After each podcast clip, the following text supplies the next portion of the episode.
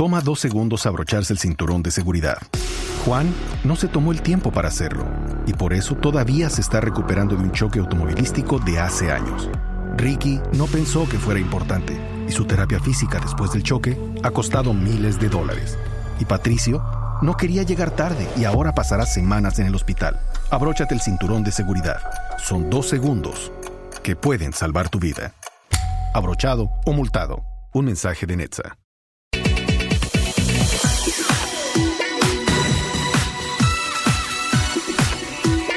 Tal amigos? Muy buenos días. Es un gusto saludarlos, darles la bienvenida aquí en Blue Radio a su programa Autos y Motos. El pic de información con todo lo que tiene que ver con la industria del automóvil, las motos, la movilidad, el automovilismo, los colombianos en el exterior, representando al automovilismo nacional. En fin, todas estas noticias que siempre son absolutamente apasionantes y que tienen que ver con la industria que mueve al planeta. En la producción, doña Angie Suárez, hoy en la producción sonora en la capital de la República, don Alfredo Perdigón, don eh, Camilo Poveda. Tenemos como nuestros communities el día de hoy a Paula Torres, ar- arroba Paula Torres P, a David Ávila, arroba David Ávila S, y pues obviamente toda nuestra información y nuestro equipo periodístico que hoy trae una cantidad de noticias, voces, protagonistas, estudios, hechos, mucho que tiene que ver con la industria del automóvil en Bogotá, en todo el país, en el mundo. La celebración especial para el Día de las Madres que ha preparado Lupi para todas las mamás y el perfil del vehículo que es el ideal para ellos. Y la pelea entre Don Nelson Asensio. No, Ah, no, no, no, no. Doña Además- Lupi, muy buenos días. Es, es fin de semana de madres, entonces el señor Asensio, mi regalo. Usted que me tiene que felicitar porque yo he sido como una madre para usted. No, imagínese. Muy buenos días. Hola, doña Lupi, ¿cómo Mua. le va? Muy buenos días. La recibimos con beso y con tinto. No, muchas gracias. Cafecito, ¿qué pasó? ¿Se le echó encima? Sí. ¿Quién hizo Generalmente el tinto se toma por la Es boquita, por ¿no? dentro. Sí, sí, sí. Generalmente uno pone el vasito dentro, en los labios y empieza uno a Lo que pasa es que estoy a, la, estoy, estoy a la vanguardia de la moda, entonces ahora es el chorreado, el tinto en la camisa y el jean. Si fuera en ¿Ve? la camisa... Yo pensé... Sí, esa es la la camisa. Y Sí, camisa sí, y pe- pantalón pe- y todo. pero, es que, pero es que lo que más se dio fue la parte delantera. Ah, Pero ¿cómo sí. me lo iba a echar La por zona, detrás? la zona de ataque, la zona de ataque, ¿me entiende? La zona de ataque. Este está hablando del perímetro torácico. Sí, más o menos. Sí. Bueno, muy buenos días. Hola, señor doña Lupi. Soler, muy señor. Asensio, muy Feliz- buenos días. Feliz fin de semana de la madre. Muchas gracias. Pues todo el fin de semana. Muchas gracias. Sí, A la bebé en la casa, un saludo especial. Un saludo para mi princesa que amo con todo mi corazón, que Y es, el, para- es el regalo más bonito que me ha dado Dios. Y para las gaticas también. Son gatos. Los gaticos. Sí, los gaticos también. hijitos Esta bobos. mañana María Clara Gracia decía que en la, tratar de definir el amor de madre, es eso es imposible. Sí, Ese no se amor puede. Es imposible. No hay palabras. Y Tito le decía, pero usted es una comunicadora, usted lleva toda la vida en esto, siempre ha encontrado las palabras precisas para eso. Y dijo, "Pe- sí, pero no. No, además- el amor de madre no se puede escribir. Además pusieron un ejemplo que me pareció espectacular. O sea, al novio, al marido, usted le, le va anotando ahí sus cositas con las embarraditas, con los detallitos y todas esas cosas. Sí, claro, uno hijos, archiva, no. uno archiva con fecha y hora. Día a día el amor va creciendo y por eso las mamás son las mamás. Además, esa conexión interna del bebé allá en el vientre y todas esas cosas, eso es, eso es inenarrable, o sea, indescriptible, no hay Sí, palabras. Estoy de acuerdo con María Clara. Don Nelson Asensio, muy buenos días. Hola, don Ricardo, un cordial saludo para usted, para Lupi, doble felicitación por mamá y por mamacita. Ya arreglé todo el Hola, qué problema. caballero que bien, don Nelson. Ya la sacó del Sí, sí, ya lo perdoné. Se arregló el problema. Eso, Ahora sí me merezco ese tinto. eso está muy bien. Antes, antes de entrar con todas las noticias, los invitados, don Nelson Asensio, señora Lupi, nuestros oyentes de autos y motos están esperando el reporte de la carrera. ¿Cómo le fue a la pilota Blue el pasado fin de semana? Bien, me fue muy, pues me fue muy bien. Sí, le fue súper bien, no terminó de último. Estrené carro. Ni antepenúltimo. Estrenó carro, estrenó Estrené Seat, carro. Eh, estrenó RIN. Imagina, yo soy el que le manejo las relaciones públicas. imagina, pues digamos que, que es, es de aprender, estoy en, en etapa de Usted aprendizaje. está en la academia, te dice, eso es de aprendizaje. mejorar, de mejorar muchas cosas. eh, cuando estábamos como en, en las clasificatorias. Sí, en el, en el warm-up Ajá. Eh, se rompió un ring. se rompió un RIN. Ay, María. se rompió un ring, eh, pero ahí mi equipo entró, eh, me puso juego de llantas nuevo. Sí. Eh, entramos a carrera, todo súper bien. Las cinco primeras vueltas muy bien, haciendo buenos tiempos. Eh, alcancé a bajar a uno ¿Uno qué? 19. 1.19, ya está cerca del límite, está a dos segundos. Bien, Alcancé a bajar a 1.19 en la vuelta más rápida. Después de la quinta vuelta me empezó como a fallar la inyección. Pero espérate, esto es importante. Por primera vez está por debajo de los 80 segundos por vuelta. Qué bien, felicitaciones. Muchas gracias. ¿Y después qué pasó con la inyección? No sé, me falló y el Bueno, carro me quedaba... José Guerrero. El, el carro me quedaba... Nelson, no, por favor. ¿Pero fue la inyección o de pronto que estaba muy bajo el nivel de combustible y no alcanzaba No, a chupar el- la bomba? no, no, no, el combustible estaba perfecto. Nosotros Sí. habíamos acabado de tanquear el carro, todo estaba súper bien. Eh, pues nada, le están haciendo revisión mecánica a ver qué fue lo que falló porque el carro se me quedaba sin, sin potencia. Sí. Muy bien, Juan Pablo Montoya. No, Entonces- Nelson, por favor. Eh, a palabras necias. Oídos sordos. Eh, pero bien, bien, aprendí mucho, terminé la carrera. Importantísimo, hacer kilómetros y todo eso. Eso es, y usted lo ha dicho, aprendizaje. Hay categorías a donde uno no va a llegar a ser campeón, los récords, sino va a aprender. Y todas las cosas que sucedan ahí. ¿El son apoyo es por cuánto? ¿por un año? ¿Por una temporada? del- no, yo Porque creo está que es- presupuestado que dentro de cinco años ya gane la primera carrera. Aquí nos toca per se. ¿Cómo? No, Lupi, yo creo que, o sea, girando en, en menos de 80 segundos, girando en 1.19, o sea, la próxima va a estar un poquito más, la, más rápida y pues tanto que ganar carreras, eso, o sea, yo en la academia lo último que Bueno, pienso en ganar carreras, es en aprender que- todo. Exacto. Además, eh, también estoy haciendo terapias con un psicólogo deportivo. Entonces él me ¿Le dijo... pusieron psicólogo? Uy, no, no, estamos graves ya. Deportivo. Ah. Nelson, Entonces- psicólogo, no psiquiatra deportivo, Ah, psicólogo, bueno, vale la aclaración. Entonces, él, él Ojo que cuando usted le me colocan psiquiatra, tampoco es porque esté loco. digamos que él me hizo cambiar mucho la percepción. ¿Ya que me mandaron esta semana para el psiquiatra? ¿Así? No, pero es que usted ya lo necesitaba. Me deja terminar mi historia, gracias. Siga, señora. Eh, entonces él me decía que no es salir a ganar, es salir a disfrutarse y me puso, digamos que me cambió la percepción y me dijo, no vas a ganar, vas a mejorar tu propio tiempo. Y el ganar ya viene como, Es consecuencia como de- consecuencia de mejorar tu propio tiempo. Perfecto. Entonces la percepción ha cambiado mucho, el, el propósito es diferente, pero tiene, digamos, la misma consecuencia. O sea que tiene dos psicólogos, uno deportivo y el otro familiar. ¿Y el familiar sí funciona? Yo no tengo psicólogo familiar, mi familia Claro, funciona Jacobo. perfectamente bien. ¿Sí? Pero entonces vamos a prohibirle la entrada a Jacobo ahí a los pits para que se quede solo con el deportivo. Lupi, así nos sentimos todas las personas que, lo segui- que la seguimos a usted en su carrera de piloto. Muchas gracias. Le Muchas gracias. una El categoría apoyo. con 33 carros en pista. El Nelson. apoyo es. Ave María. Eso- Finalmente eso fue que bravo. 19. No, sé. Algo pasó con el sistema de cronometraje. Algo pasó allí. Y aparece en el último lugar. Lo que pasa es que estuvimos tratando de mirar porque Sí. el transponder cuando hicimos hicimos las carreras de- las, las vueltas de reconocimiento no Sí. estaba, no me estaba marcando tiempo. Pero no puede ser, debía estar mal ubicado alguna y cosa. exacto. Entonces eh, yo hablé co- como con los técnicos, no sé qué, lo ubicaron en el lugar que era con- donde estaba el soporte Sí. y toda la cosa para la carrera, pero finalmente Entonces debió hacer eso. Pero, Parece que no funcionó. Lo último que haría es en preguntar el resultado, porque lo importante es mirar el comportamiento de la pista, la progresión en tiempos, todas las cosas No, que no, pero no disimulemos, Ricardo. Eh, normal preguntar uno por el resultado de cómo quedó. No, Usted va, obviamente. Juan Pablo Montoya, ¿qué puesto quedó? Puesto 25. Listo. ¿Cómo quedó eh, Sebastián? Puesto normal, eso es normal. sí, claro, es normal. Sí, Es gente una que- consecuencia usted, de usted está como tapando como no, ella, ella está en No. proceso de aprendizaje normal. Si queda de último, lo que hay que hacer es apoyarla. Por el contrario, no Ay, estoy no, yo tapando sí nada. quiero, estoy yo sí quiero, acá yo en sí el quiero que mis oyentes, yo sí quiero que mis oyentes me apoyen. Claro, claro, claro. recibí un par de Eso no es fácil, ¿eh? Eso Lupi. no es fácil montarse usted en un carro, conducir a alta velocidad, Claro. tener el control del vehículo, tener el control autopersonal. Eso no es nada fácil.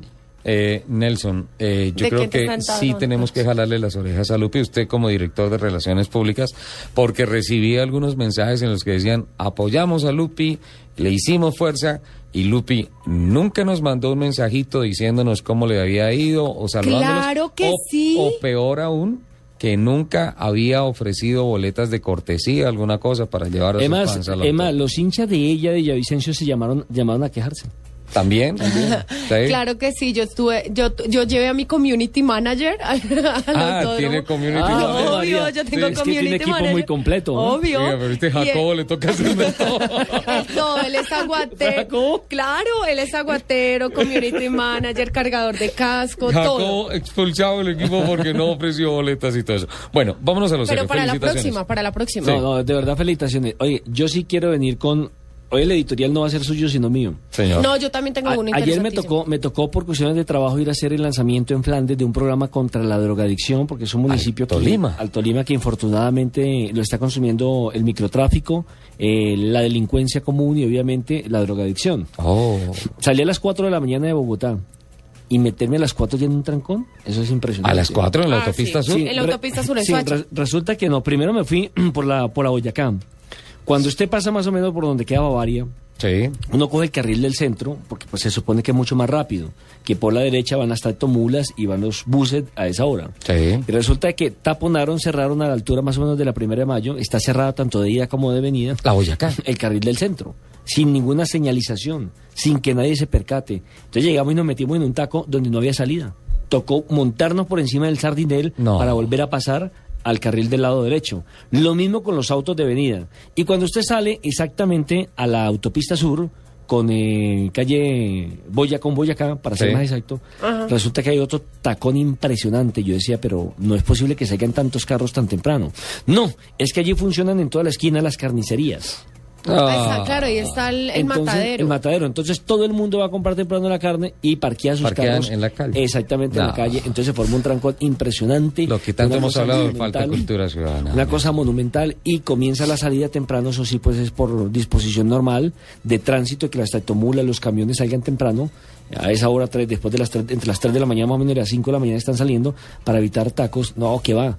La cantidad de de tractomulas hora, trancones. de, tracto- No. de tractomulas, de tractocamiones, de buses, de particulares obviamente que trabajan en ese sector y otros que aprovechando el puente seguramente salieron temprano de la capital de la República. Pero es impresionante. Y llega y sale uno, más o menos ya de su hacha, ya la cosa se normaliza, pasa uno el, el peaje y cuando comienza a descender, pues uno va feliz porque van dos carriles y demás, y de un momento a otro vuelve el- la misma de siempre, el tacón. Porque los dos carriles quedan convertidos solamente ¿En uno solo? ¿Y quiénes van adelante? Las tractomulas. Mm. Entonces usted tiene que mamarse más o menos de media hora, 45 minutos detrás de Oh. la tractomula hasta que vuelve y se abren otra vez en dos. Sigue bajando y vuelve y le pasa más abajo exactamente lo mismo. Sí. Esa doble Una calzada cosa- no... O sea, no está funcionando porque eso obliga entonces a que cuando se abra dos calzadas, doble calzada, la gente empiece a acelerar para poder tratar de recuperar ese tiempo, que tampoco es pues parte Esa no es la idea. No, y hay sitios donde está la policía, pero la policía ¿qué está haciendo? Infortunadamente tengo que decirlo, eh, mirando la velocidad.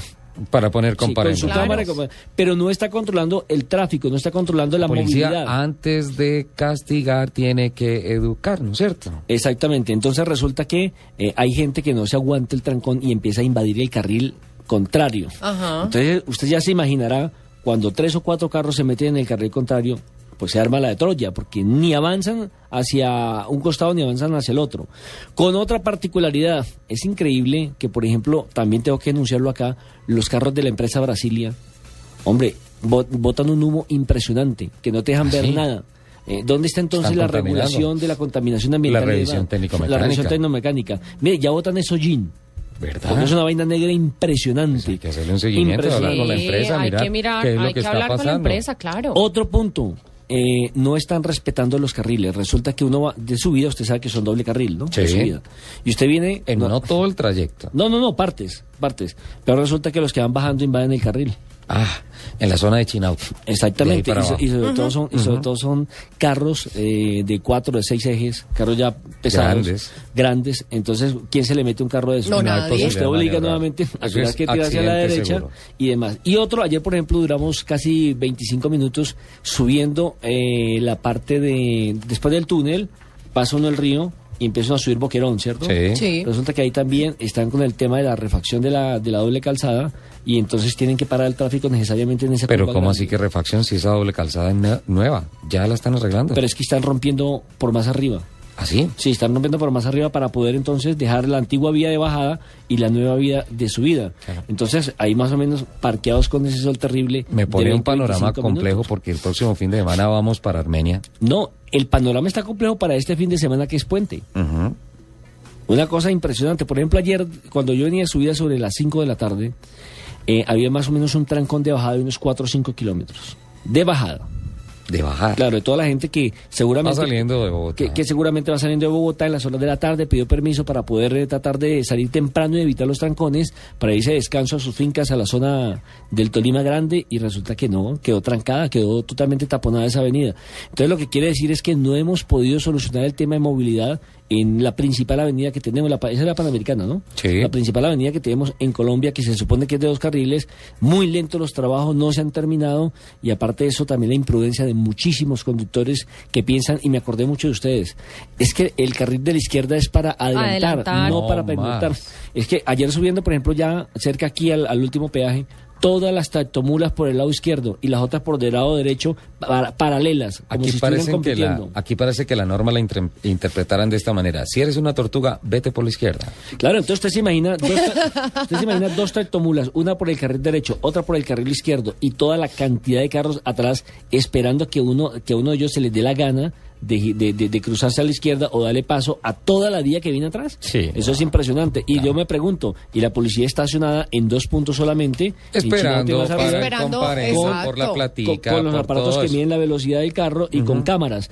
Pero ninguno de ellos, ningún motociclista de ellos, ninguno de los eh, eh, agentes de policía que tienen motocicleta haciendo el recorrido que deben hacer y movilizando. O sea, lo primero que yo haría sería meterle un parte a un, a un, a un conductor de tractomula que responsablemente tapona los dos carriles. Total.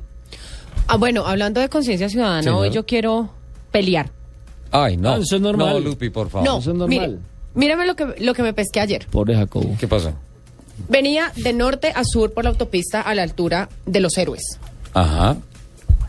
Ahí el taco siempre es difícil, ¿no? El puente, lo que pasa es que el puente de la 92 eh, No, sobre más la abajo, NQ No, está, el del donde 80. está- exacto, Donde donde están los está- héroes. exacto, donde está el monumento de los héroes. Usted viene subiendo por el que ahí- 80 y esa- coge ese que ahí puente. se parte eh, para que siga por la Caracas o para que baje a coger la, La ¿cuál es esa? La 17. 17 Sí. o la 19, una cosa así. Ahí siempre el, tra- el- el tráfico es bastante pesado porque hay semáforo, hay la salida para la otra calle, bueno. Resulta que venía una ambulancia. Pues cuando está tan tanqueado, pues tú buscas la forma de empezar a abrir espacio. Dos carros detrás de, de mi carro, Sí, después de dos carros, ¿El, venía un... el cucaracho o el otro? No, el otro. Venía un taxi. sí. Detrás del taxi venía la ambulancia. Y el señor del taxi, sin más ni más, frenó para dejar el pasajero. Con la ambulancia detrás, No. Pitándole. ¿Y tiene la matrícula? ¿Y tiene la empresa? No, no alcancé a mirar. Para hablar con O sea, lo alcancé a ver por el espejo y yo decía, pero ¿qué es esta falta de conciencia, señor? Tiene la ambulancia atrás pitándole. O sea, al menos córrase, oríllese, deje el pasajero más adelante, deje pasar la ambulancia. Sí. Terrible, triste, más que otra cosa. Triste. Entonces, no, ni vine a pensar que en esa ambulancia puede venir su mamá, puede venir su papá, puede venir, ¿qué va a saber quién viene en la sé, ambulancia? hay muchísimos taxistas que nos escuchan. Un saludo muy especial a tanta gente que nos escucha en los taxis. Pero definitivamente yo creo que entre ellos tienen que volver a hacer de los taxistas lo que nosotros conocimos en la época de los caballeros de la cebra. Total. Sí, señor. Con la administración municipal, eh, distrital, perdón, del alcalde Antanas Mocus, en esa época en donde los taxistas fueron un ejemplo. Hoy en día, desgraciadamente también lo tengo que decir, a diario veo una cantidad de infracciones de los señores que manejan los carros de amarillo, haciendo los cruces prohibidos, pasándose en el semáforo en rojo. No, uno eh, va, uno en doble, dice, ca- una uno va en doble calzada, y- uno va en doble calzada muchas veces y va uno detrás de un taxi cuando un momento le toca uno frenar en seco porque el señor se le da por hacer un giro prohibido a la izquierda sin importar toda la cola de carros que viene atrás y sin señalamiento. Mire, y yo he sin visto- colocar Sí, luces, de, luces. De, de- de alarma, alguna cosa. Yo he visto eh, muchos, muchos echando reversa en la autopista norte echando reversa en la NQS, Sí, hay que- hay echando reversa en la autopista sur, porque es que no me tengo que salir por acá alguna cosa. Una falta de conciencia. Pero es que a mí lo que me preocupa es que, que, hay lo que, que me preocupa volver, es que hay que volver a... Sí, Mire, seguro. hay una cosa... No, es que eso no es de caballeros, volver, es que eso la no es de época de los caballeros Es de que la mire, ¿cuánto ¿qué nos llevamos en campaña? ¿Cuánto ya llevamos casi un año aquí lo que hablando de lo pasa es que mismo? eso ya es de Hay conciencia campaña, de cada persona. de educación. Pero de la es, es más, mire que pensándolo desde Señora. una perspectiva diferente, Sí. es más tomarle amor a la ciudad. Respeto a la ciudad. Amor y Porque respeto. aquí como que es la ciudad de, nadie. Nos importa. Me importa cinco. Pero no, bueno, hay que estas- amar a nuestra ciudad, hay que amar a Bogotá. Estas llamadas, estas reflexiones, estos comentarios, en algo tienen que contribuir. Y, y me parece importante que ustedes hayan hoy solicitado la palabra para unas pequeñas editoriales, justamente generando esta clase de inconformismos y denunciando esta clase de comportamientos, porque hace dos programas nosotros tuvimos acá al doctor Orlando Rubio, Sí. eh, ¿se acuerdan? Consejero para asuntos ah, de movilidad de Naciones Unidas y un profundo investigador con relación al Hola, tema sí, de la que será la vida movilidad. de él. Entonces yo, no, en un par de minutos viene, Ah. está en estos momentos con Angie Suárez coordinando un poco todos los informes que tiene, porque el programa quedó en el punto en el que hoy estamos, y es que denunciamos, criticamos, pero ¿en dónde están las soluciones? ¿En dónde están las ideas? ¿En dónde está la proactividad para decir, no, definitivamente esto es una batalla perdida, apague y vámonos, vámonos de la ciudad, vámonos del país? Sí, no. puede- no, tiene que haber algunas soluciones y esas soluciones vienen eh, como consecuencia de los estudios que se han realizado y también de las experiencias fallidas y acertadas en otras ciudades tan o más complejas en materia de movilidad como es Bogotá, que es el ejemplo para todo el país. Oiga, hablando de Señora. eso, yo no sé, me, gustaría ahorita cuando venga el doctor Rubio preguntarle. Sí. Estuve pensando No yo le van a las- ofrecer cafecito, no, usted no. no, no, no, usted, ya, ya usted se lo tomó. yo entre, entre todas las cosas que digo hago, Sí, eh, que me puse a pensar, digamos, uno va por la 30, sí, que son cuatro carriles. sí. ¿Qué pasaría si eh, dijeran el carril de la izquierda va a 80 kilómetros, el siguiente va a 60, el siguiente a 50, el siguiente a 40? Eso pasa en la autopista norte, está señalizado. por- Eso está... Lupi, no se burle de mí así. Eso no existe. Es abierto. que eso no existe. Yo Eso no me estoy existe. burlando de usted. Yo no me estoy burlando de usted. Lo que pasa es que aquí pueden haber muchas normas, pero la gente no las respeta. O sea, usted Ah, cuando ha visto que la autopista norte sí se cumpla. Pero digamos que eh, mi, mi, mi pregunta es si será que será que si no, es decir, si estoy bien redé. Si, pues, si se reglamenta que por los carriles, por ejemplo en la 30 que hay tantos carriles o en la Sí, Boyacá, sí. que cada carril sea de una velocidad, ¿no ayuda con la movilidad? Sí, Digo yo. Sí, eso debe ser parte de las del paquete de soluciones, porque insisto, solución una no hay. Pero bueno, vamos, Mire, vamos a mirar. mire, por ejemplo, vamos- lo que pasa en Argentina. En Argentina, si usted sale de la ciudad, entre para llamar entre Buenos Aires y Rosario, por ejemplo, son cinco carriles de ida y cinco carriles de, de Sí. Son velocidades de 80, 100, 120, 140 y, Y libre. 160. Ah, ya está en Sí. 160. Sí, no está de, no, libre. de 160 para arriba. Ajá. Pero si usted le pasa lo mismo que Estados Unidos, se mete en la de 160, tiene que conducir por A encima de la 160, 160. claro. Sí, Si no, provoca una cantidad de accidentes. Yo se lo pongo. Turnpike en la Florida. Si tú te vas sin cumplir la velocidad que dice el carril rápido, ¿sí? Te sancionan. Te llega, un- te llega un ticket, pero allá no es de cámara, allá es satelital, ¿sí? Incluso, incluso a lo largo de la vía te intercepta una patrulla para decir, tu velocidad es de tanto, tienes que ir en tal carril, en tal carril. Bueno, hay unas normas que son espectaculares, pero pues obviamente hace falta lo que tanto nos quejamos nosotros, que es el aporte que tenemos que hacer, que es la cultura Hay que ciudadana. querer a nuestra Bogotá Información hermosa. de esta semana importante que vamos a desarrollar a lo largo de este programa.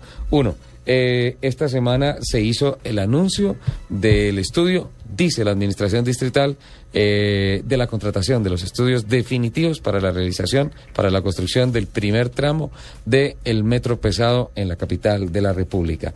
De igual manera, tenemos cifras de lo que fue la gestión comercial y publicitaria y de exhibición de la Feria de las Dos Ruedas en la capital de la montaña. Eh, habrá también unos comentarios y una información con relación a la nueva ley de chatarrización voluntaria de los carros. Tendremos de igual manera los análisis y las conclusiones de los estudios que ha hecho el doctor Orlando Rubio que estará con nosotros después de estos mensajes Y, de interés. y tendremos también, Ricardo, el impacto que ha tenido el TLC en la parte de en los en las autopartes. En Para nuestro país, después de un después de un seminario que se hizo el jueves pasado aquí en la capital de la República, eso es un estudio bastante interesante que también vamos a tratar después de las 10 y 33 minutos. Y en deportes, ¿qué pasó en la sesión de calificación en el circuito de Montmeló para el Gran Prix de España de Fórmula 1, que es la quinta prueba puntuable de esta temporada del Campeonato del Mundo de Automovilismo? Mientras a María le encanta la ciudad, Juan Pablo ama los deportes al aire libre. A Camilo le gusta la tecnología. Y Tatiana, como acaba de ser mamá, solo piensa en la seguridad. Para todos ellos tenemos una Honda CRV. Tres versiones de Honda CRV para que elijas la que prefieras. CRV City, LX o EXL. Encuéntralas a partir de 69 millones 900 mil pesos. ¿Cuál es la tuya? Honda, the power of dreams.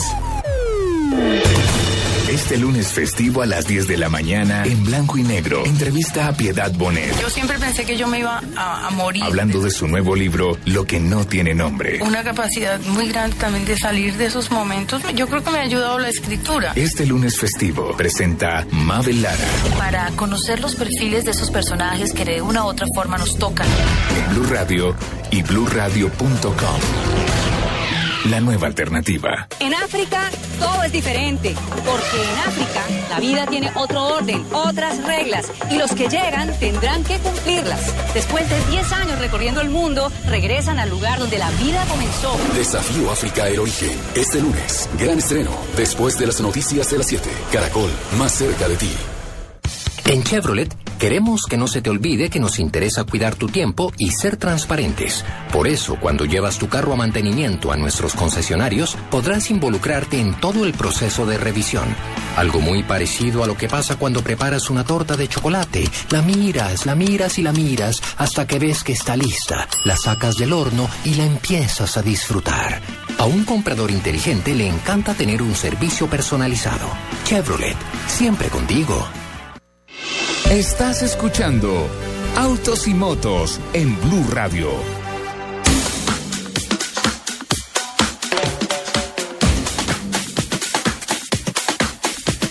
Diez de la mañana, 36 minutos.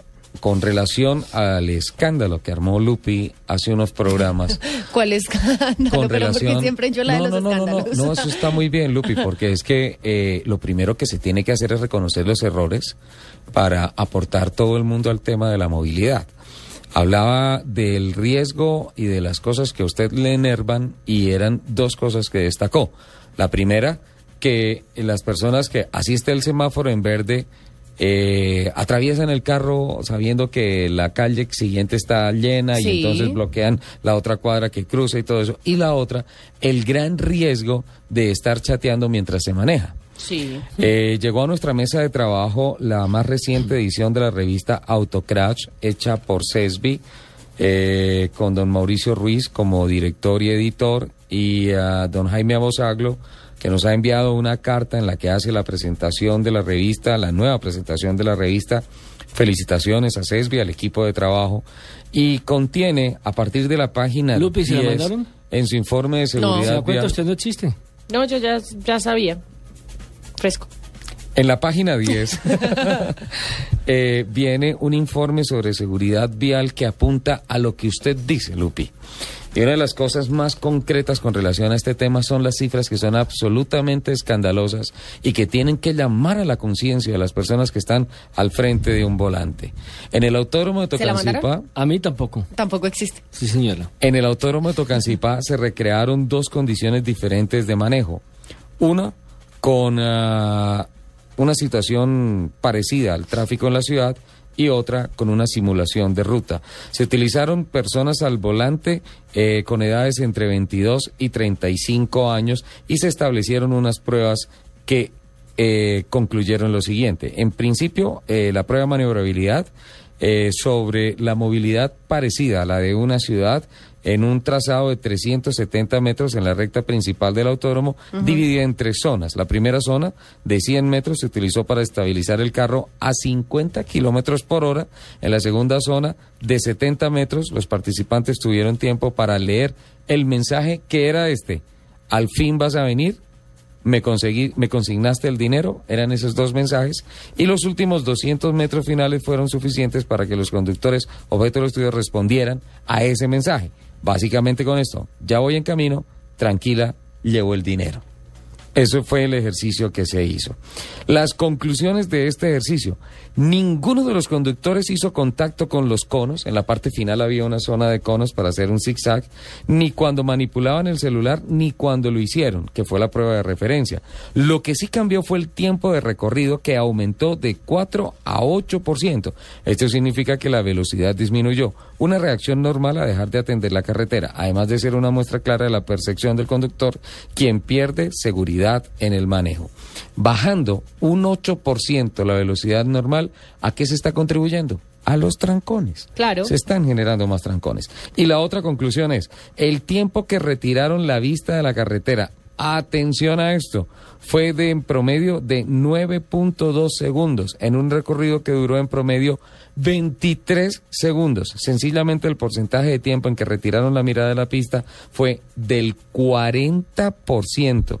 Demasiados metros con la concentración y la mirada fuera de lo que pasaba en la vía. El porcentaje de tiempo en que se retiró la mirada de la pista fue, escuchen esto, 40%. Y lo peor de todo es que las personas que hicieron estas pruebas, o lo mejor de todo este estudio, es que casi ninguna tenía la conciencia de que todo ese tiempo estuvieron sin mirar la carretera. Ahora, con relación a la simulación de la ruta, se hizo sobre una vuelta completa del autódromo de Tocancipá, que es de 2.725 metros, girando a un promedio de 50 kilómetros por hora, la velocidad estándar que se definió para estas pruebas.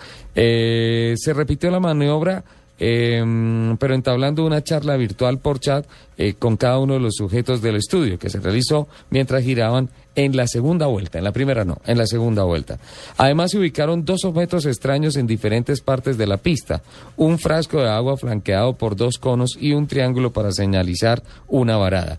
La idea era simular una conducción en carretera. Estos fueron los resultados sobre 2.725 metros. Ninguno de los conductores logró ver el primer elemento. Ojo, no están viendo los obstáculos en la carretera. El segundo elemento fue visto por todos, pero solo dos de ellos pudieron recordar el lugar donde estaba ubicado. Es decir, ¿pasó algo? ¿Lo vio? Sí. ¿En dónde está? No, lo miraron, pero no, me lo vieron. acuerdo. Exacto. De ello se concluye que la desatención producto de la manipulación del celular generó que los conductores no vieron uno de los dos elementos ubicados en la vía. Esto, en una conducción en ciudad, podría ser una señal de tránsito que a la postre podría generar una infracción de tránsito o inclusive un accidente. Es decir, uno tranquilamente por estar chateando Se puede, puede pasar un par, un semáforo, Exacto. atropellar a alguien. no ver la luz de un semáforo, no ver un pare, no ver un cruce No, prohibido, eh, eh, es que no ver a un peatón. Es, es que generalmente en los semáforos no ven las luces. Eh, lo digo porque uno se da cuenta que el de adelante está chateando, cambia la luz a verde, es decir, para Y no continuar, arrancan, ajá. no arrancan. Y uno pierde más o menos entre 8 y 12 segundos mientras le pita y mientras el tipo vuelve y se concentra y se mete en el tema que está conduciendo. Pero aparte de eso, el tipo se, va, se, se pone furioso y empieza o a madrear a, quien le está pitando o a quien le está exigiendo que se concentre o a hacerle pistola o a hacerle que pase por encima. Don Nelson, ¿Es verdad? no sea tan gráfico. Ay, pero yo sí les digo, cuando yo voy en mi topo y me empiezan a pitar, yo le digo, ay, no, si quiere volar, cómprese un avión. Tengo cifras, tengo cifras O, o un helicóptero. más espeluznantes. No tengo helicóptero, Lupi. Me encantaría, se lo juro. Ya, últimamente, últimamente la gente de la radio deportiva anda dicen en avión, ¿no? Tengo quien más. Vinasco en avión, usted en helicóptero. No, pero pues No, eso es fue, que no, eso fue un cursito nomás. Qué gente. Hay cifras más espeluznantes. Con base en el tiempo de referencia tomado en la vuelta donde solo giraron en la pista, se logró establecer que un conductor manipulando el teléfono pierde la vista, el pro- pierde de vista en promedio el 26% del tiempo mientras interactúa con este. Es decir, que una cuarta parte de los minutos que duraron eh, girando estaban totalmente distraídos de la vida. En prueba ciudad y en prueba ruta se mantiene el 40% de distracción. Al igual que en la prueba anterior se, se registra una circulación a menor velocidad mientras se manipula el, el celular, aumentando en promedio un 13% de conducción, evidenciando nuevamente la disminución de seguridad del conductor. Escuchen esto.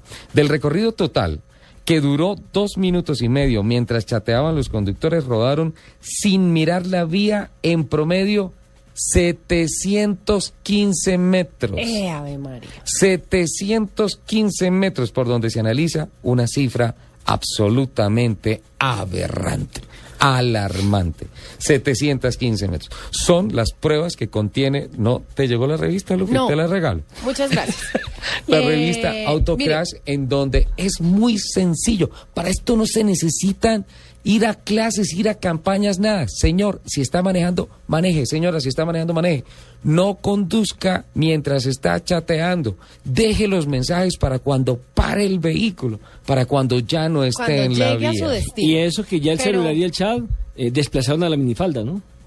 Míreme esto. Claro, en, Justamente. en tierra caliente, en tierra caliente, usted vio una niña con minifalda y todo el mundo se le iban los Sí. ojos y se desubicaba, no tenía su mirada en la vía. Ya no. Ya no, ya ahora el chat ha desplazado esa parte. Des- Dese cuenta lo que perdimos. Las señor Soler, que parece Señora. que estuviéramos conectados. Sí. Justamente anoche estaba leyendo este estudio que dice que mandar mensajes de textos, man- mandar mensajes de voz Sí, es mensajes. igual de peligroso que textearlos. Así, o sea, grabo el mensaje. Y lo envío. Dice, hola, es que voy por tal lado en 15 Ajá, minutos, claro, te la llevo la plata. ahora lo que hace es enviar los mensajes de voz por el chat. Sí. Es igual de peligroso que textearlos. Mire esto. Se realizó un estudio en Estados Unidos eh, y se comprobó que enviar los mensajes por sistema de voz es igual que inseguro que enviarlos si los, si los teclea a la hora de manejar. La investigación fue realizada por el Instituto de Transporte de Texas A&M A&M. donde 43 participantes colaboraron con este ejercicio. En él, las personas necesitaban manejar un mismo curso, mientras que al mismo tiempo tecleaban un mensaje. Y en otro caso, hacían lo mismo, pero usando el sistema de voz para enviar mensajes. El dictamen fue que los tiempos de respuesta de los conductores eran lentos, no importando, no, sin importar cuál era el método que se usara. Los conductores en el estudio usaron eh, dos sistemas, el iOS y el Android.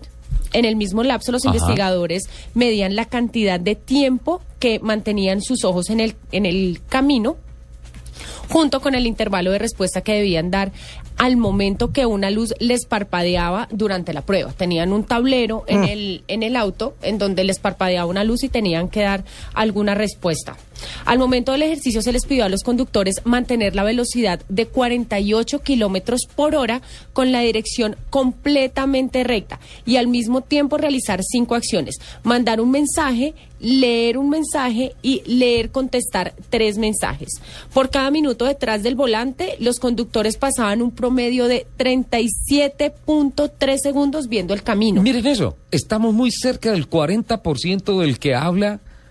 Ey, qué bueno eso, Lupi. Eh, esto sin Del que habla las pruebas en el autódromo. Esto eh, sin contar el tiempo que normalmente se toma cualquier persona revisando el velocímetro, los espejos retrovisores y en este caso eh, de la prueba la luz que parpadeaba en el tablero para realizar alguna alguna prueba. Cuando se comenzaron a enviar mensajes de manera manual, la atención cayó a 27.2 segundos, mientras que usando el sistema de voz, Sí. en, en el sistema iOS la observación sobre la carrera disminuyó a 28.6 segundos y la de Android eh, pasó a 25.8 segundos mirando la carretera. Espectacular. Quiero, muchas gracias Lupi por ese complemento de ese informe. Entonces, mandar los mensajes de voz es tan complicado Es como igual de peligroso que testearlo. textearlos. Las pruebas que hizo que, que hizo Autocrash en el autódromo marcó un 40% de desatención. Estas pruebas marcan un 37 37.6, creo es. 30 y ¿dónde estaba? 37 un Cayó a 27.2 segundos. 27.2. De todas formas, es un, es un indicador altísimo. Muchísimas gracias y felicitaciones a don Mauricio Ruiz, a don Jaime Abosaglo por este muy buen informe que hemos decidido replicarlo aquí en Autos y Motos. Y eh, quiero invitar a, a la gente de Autocrash para que hagan un análisis con una vecina que tengo que además de chatear, se maquilla y maneja. No, ¿cómo? Y sale del edificio con la rampa y no se ha estrellado y todo eso. ¿Cómo lo hace? No sé. Deberíamos eh, preguntarle. Y traerla, invitarla acá. Don Nelson, ¿qué pasó y- con el y usted TLC? tampoco se concentra por estar pendiente de ella. No, yo voy concentrado. Bueno, pues eh, el, el- el tema del TLC es que el día jueves hicieron una especie de seminario, un conversatorio, donde se analizó el impacto que ha tenido Sí. el TLC en cuanto a las autopartes y lo que nos involucra concretamente en Colombia. Hasta el momento ese mercado suma 1.511 millones de dólares en parte por el incremento obviamente del número de tratados comerciales con otros países. Y por eso hemos invitado a esta hora, Autos y Motos de Blue Radio, al doctor José Esteban Rojas, que es el gerente de investigación y desarrollo del Centro Virtual de Negocios, para que hablemos un poco de las conclusiones que ha arrojado este estudio. Doctor José Esteban, bienvenido, ¿cómo está? Buenos días, mil gracias Nelson, Ricardo Lupi y a toda la audiencia, buen día. Todo muy bien, dando gracias a Dios. Bueno, ¿de qué se trató este seminario que se hizo aquí en la capital de la República o este conversatorio donde se analizó el tema del impacto que ha tenido el TLC en autopartes?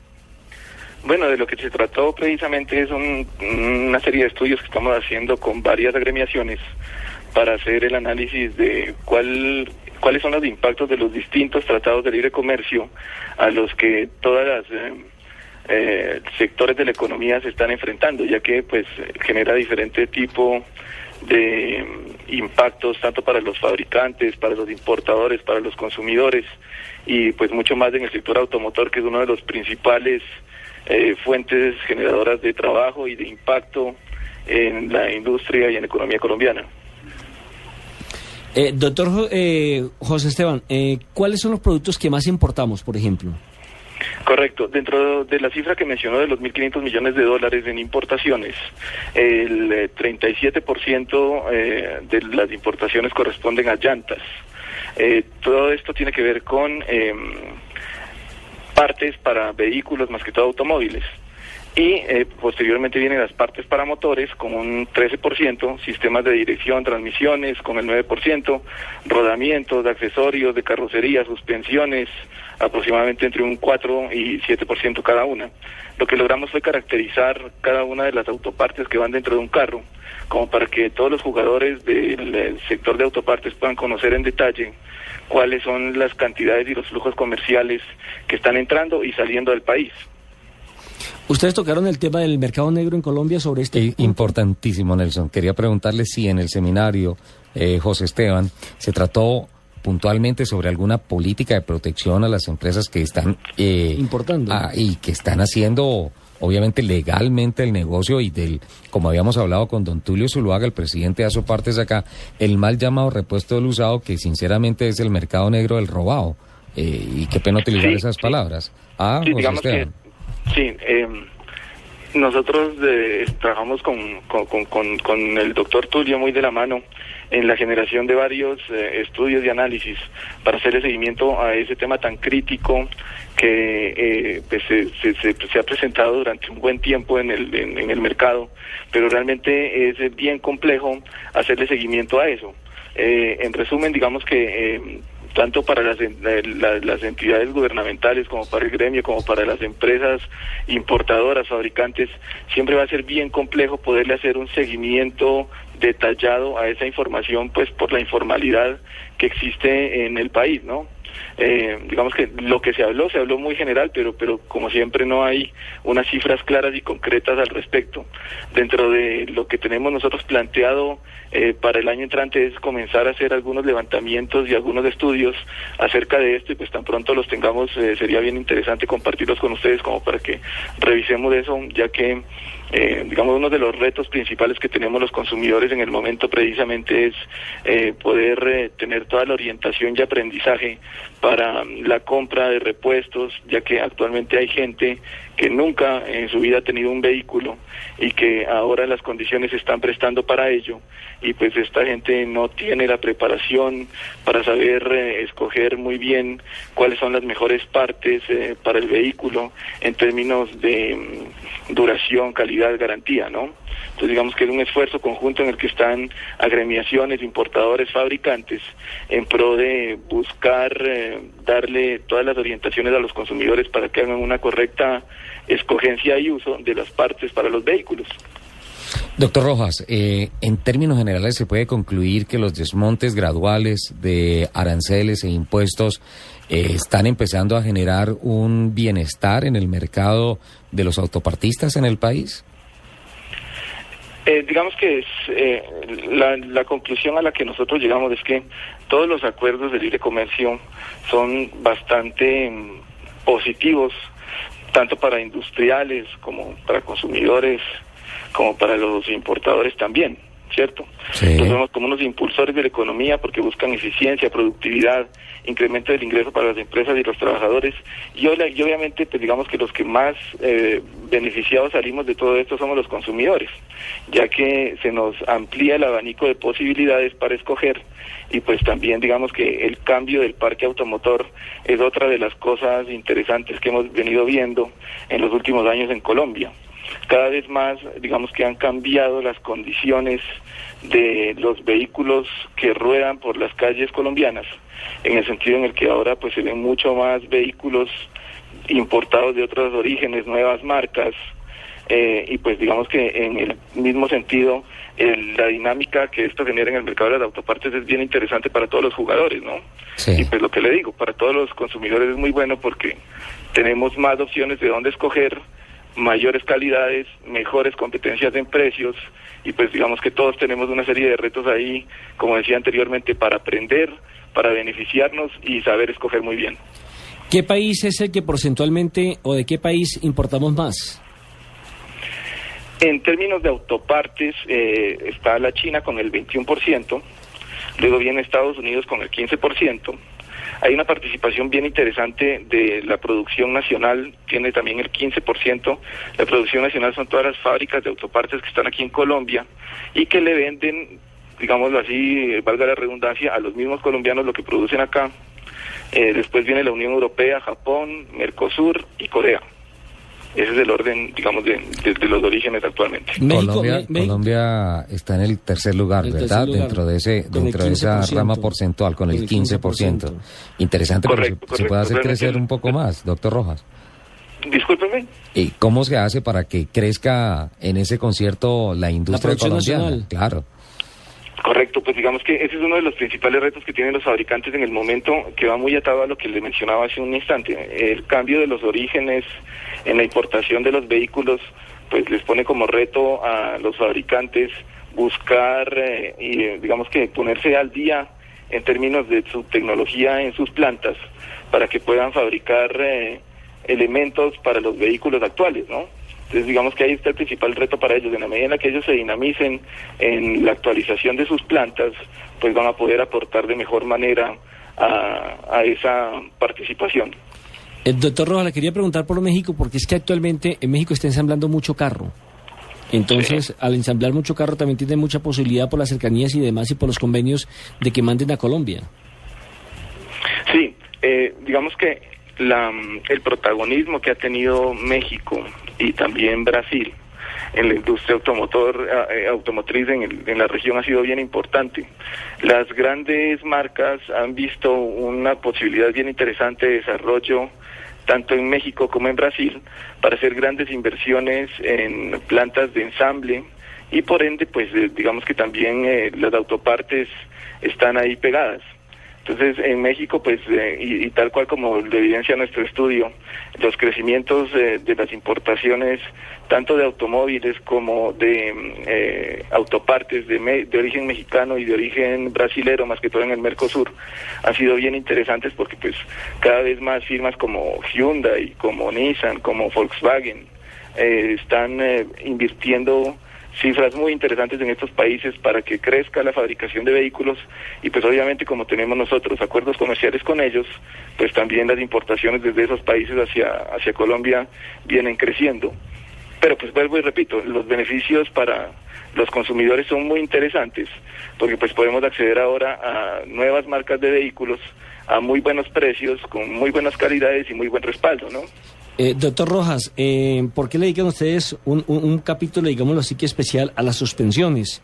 Que entiendo que en este caso las suspensiones y sus partes han dejado algo así como 60 millones de dólares.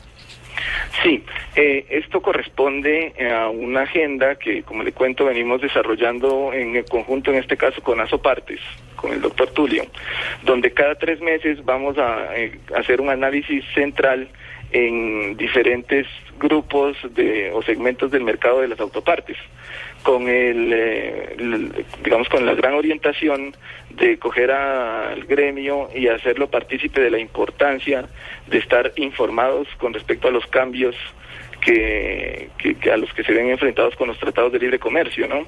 Entonces, actualmente en amortiguadores, eh, lo que la conclusión a la que llegamos es que el 65% de ese mercado, que actualmente cuesta 60 millones de dólares, ya está liberado, o sea, ya tienen beneficios arancelarios. Y en la frontera de aquí a siete años vemos que el 15% está próximo a liberarse. ¿Eso qué quiere decir? En los próximos siete años, el 80% de los amortiguadores específicamente van a estar libres de arancel. Eso quiere decir que pues vamos a tener una serie de beneficios y de retos para los eh, para los para los eh, importadores y fabricantes, ¿no? Sí, sí, sí. Lo, único que quería que me respondiera rápidamente es de los productos nacionales, ¿cuál es el que más se fabrica o más se crea en Colombia? Eh, actualmente, eh, uno de los principales fabricantes de acá, con el 23% de participación, es Gabriel de Colombia. Suspensiones, claro. una el grupo, el grupo Chaineme. exactamente. El grupo Chaineme, ellos tienen el 23%, porque pues, son una fábrica que tiene acá bastante trayectoria y pues su producto es bastante reconocido también en el mercado. Pues doctor José Esteban eh, Rojas, mil gracias por su participación en Autos y Motos. Me parece muy interesante el estudio. Creo que nuestro público, nos Si nos lo pudieran compartir a las conclusiones de ese seminario, sería espectacular para eh, eh, conocer mucho más en detalle todo, todo este Me lo mandaron a mí, pero yo con mucho gusto le hago la participación. Se lo cambio por la revista. Así como usted no hizo la participación en la revista, con mucho gusto podemos hacer un intercambio. Ahí, sí me Gracias. le puedo abrir un TLC para que hagamos un intercambio de información. Por supuesto, Nelson, Ricardo, eh, Lupi, la, idea sería que eh, nosotros... Por fin alguien me tiene en cuenta en este programa. nosotros podemos irles compartiendo cada tres meses eh, los estudios que van saliendo conjuntamente con Asopartes. También estamos haciendo una serie de estudios en el sector automotor en, en, su, en su totalidad. En un par de semanas vamos a sacar el mismo estudio, pero dirigido únicamente al tema de motos, para ver cómo ha venido dinamizándose este, este sector también tan importante que ha ido creciendo en los últimos años. Y la idea es que, em, pues, en la medida en que les vamos compartiendo esto, también eh, le apuntamos a la responsabilidad de irle comunicando a la gente cuál es el impacto real de los acuerdos ya que eh, de lo que hemos visto muchas veces, y no sé si les ha pasado a ustedes, cuando uno se monta en un taxi, la gente el año anterior le decía, no, yo no voy a comprar carro porque ya con este tema del TLC de Estados Unidos voy a comprar un carro mucho más barato, etcétera. Entonces, pues digamos que la responsabilidad nuestra está en poder informar a la gente realmente cuáles son los impactos reales de los acuerdos y que así las cosas, pues todos sepamos para dónde van las cosas. José Esteban Rojas, en Autos y Motos de Blue Radio, los dejamos con voces y sonidos de Colombia y del mundo con Eduardo Hernández. Mientras a María le encanta la ciudad, Juan Pablo ama los deportes al aire libre. A Camilo le gusta la tecnología. Y Tatiana, como acaba de ser mamá, solo piensa en la seguridad. Para todos ellos tenemos una Honda CRV. Tres versiones de Honda CRV para que elijas la que prefieras. CRV City, LX o EXL. Encuéntralas a partir de 69 millones 900 mil pesos. ¿Cuál es la tuya? Honda, The Power of Dreams. En julio se gritarán muchos goles. Llega a la pantalla del Gol Caracol el mejor fútbol internacional con los partidos decisivos de la selección Colombia en las eliminatorias Brasil 2014, el Mundial Sub-20 de Turquía, con la participación de nuestra selección juvenil. Los campeones del mundo se enfrentan en la Copa Confederaciones y los partidos amistosos de Brasil. En junio, la fiesta del gol se ve por el Gol Caracol.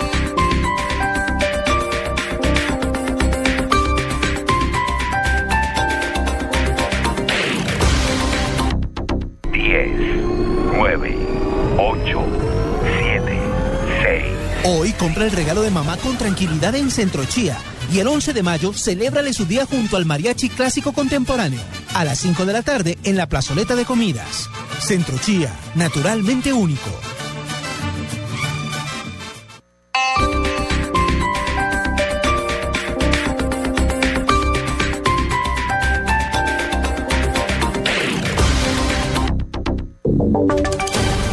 Voces y sonidos de Colombia y el mundo en Blue Radio y bluradio.com, porque la verdad es de todos.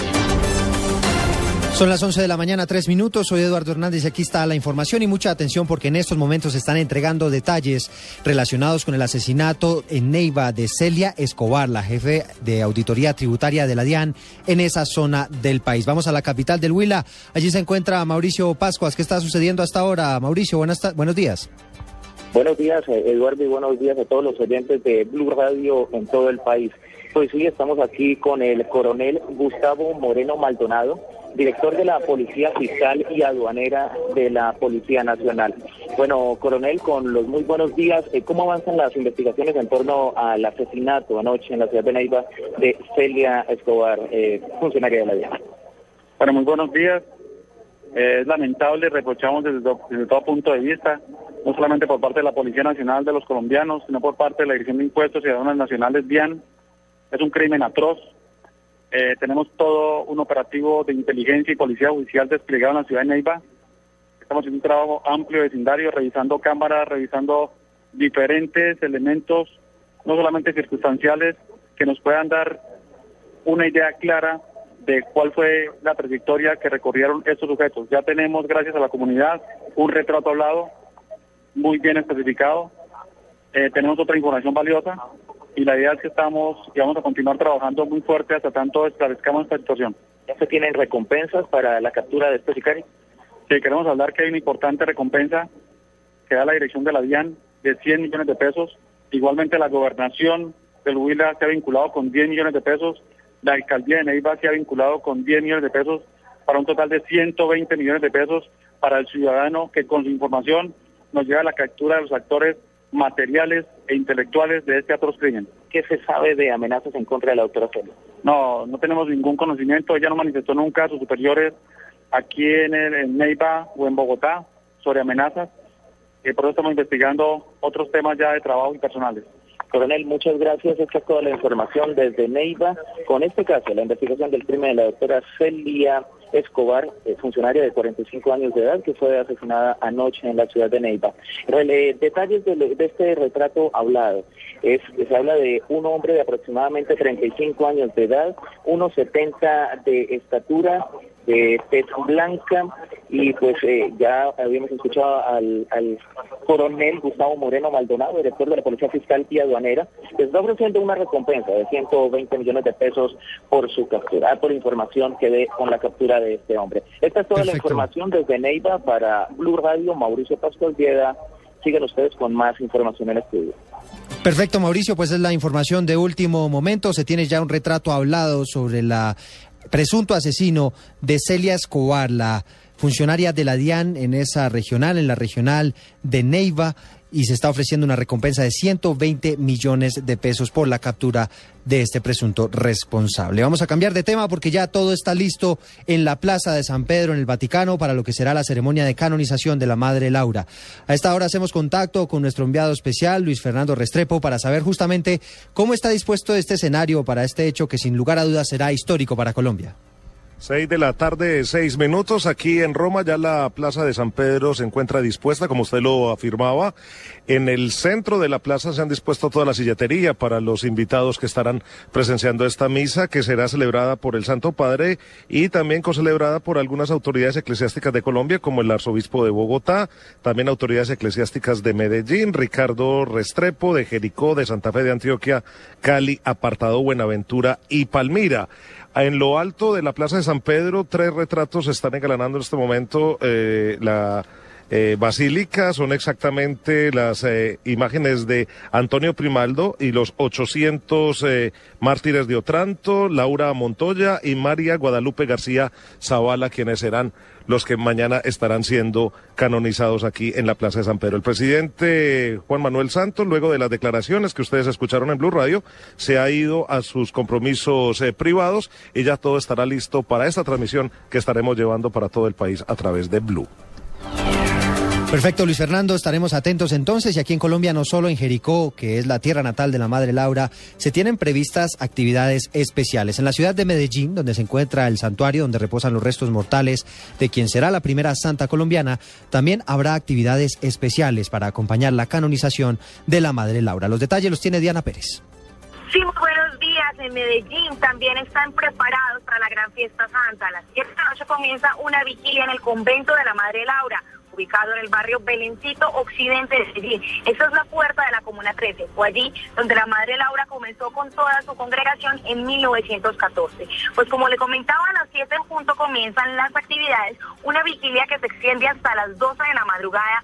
Allí se enlazan directamente con Roma y a las 3 en punto estamos pendientes de todo ese proceso de canonización que iría hasta las 7 de la mañana. A las 12 del día el domingo será una misa en acción de gracias no solamente en el convento de la Madre Laura, sino también en más de 300 iglesias que hay en todo el Valle de la Burra por orden de la Arquidiócesis de Medellín, todas a esa hora deben estar dando gracias a Dios por tener la primera santa colombiana. Esa es la información que tenemos desde el occidente de Medellín. Diana Pérez, Blue Radio.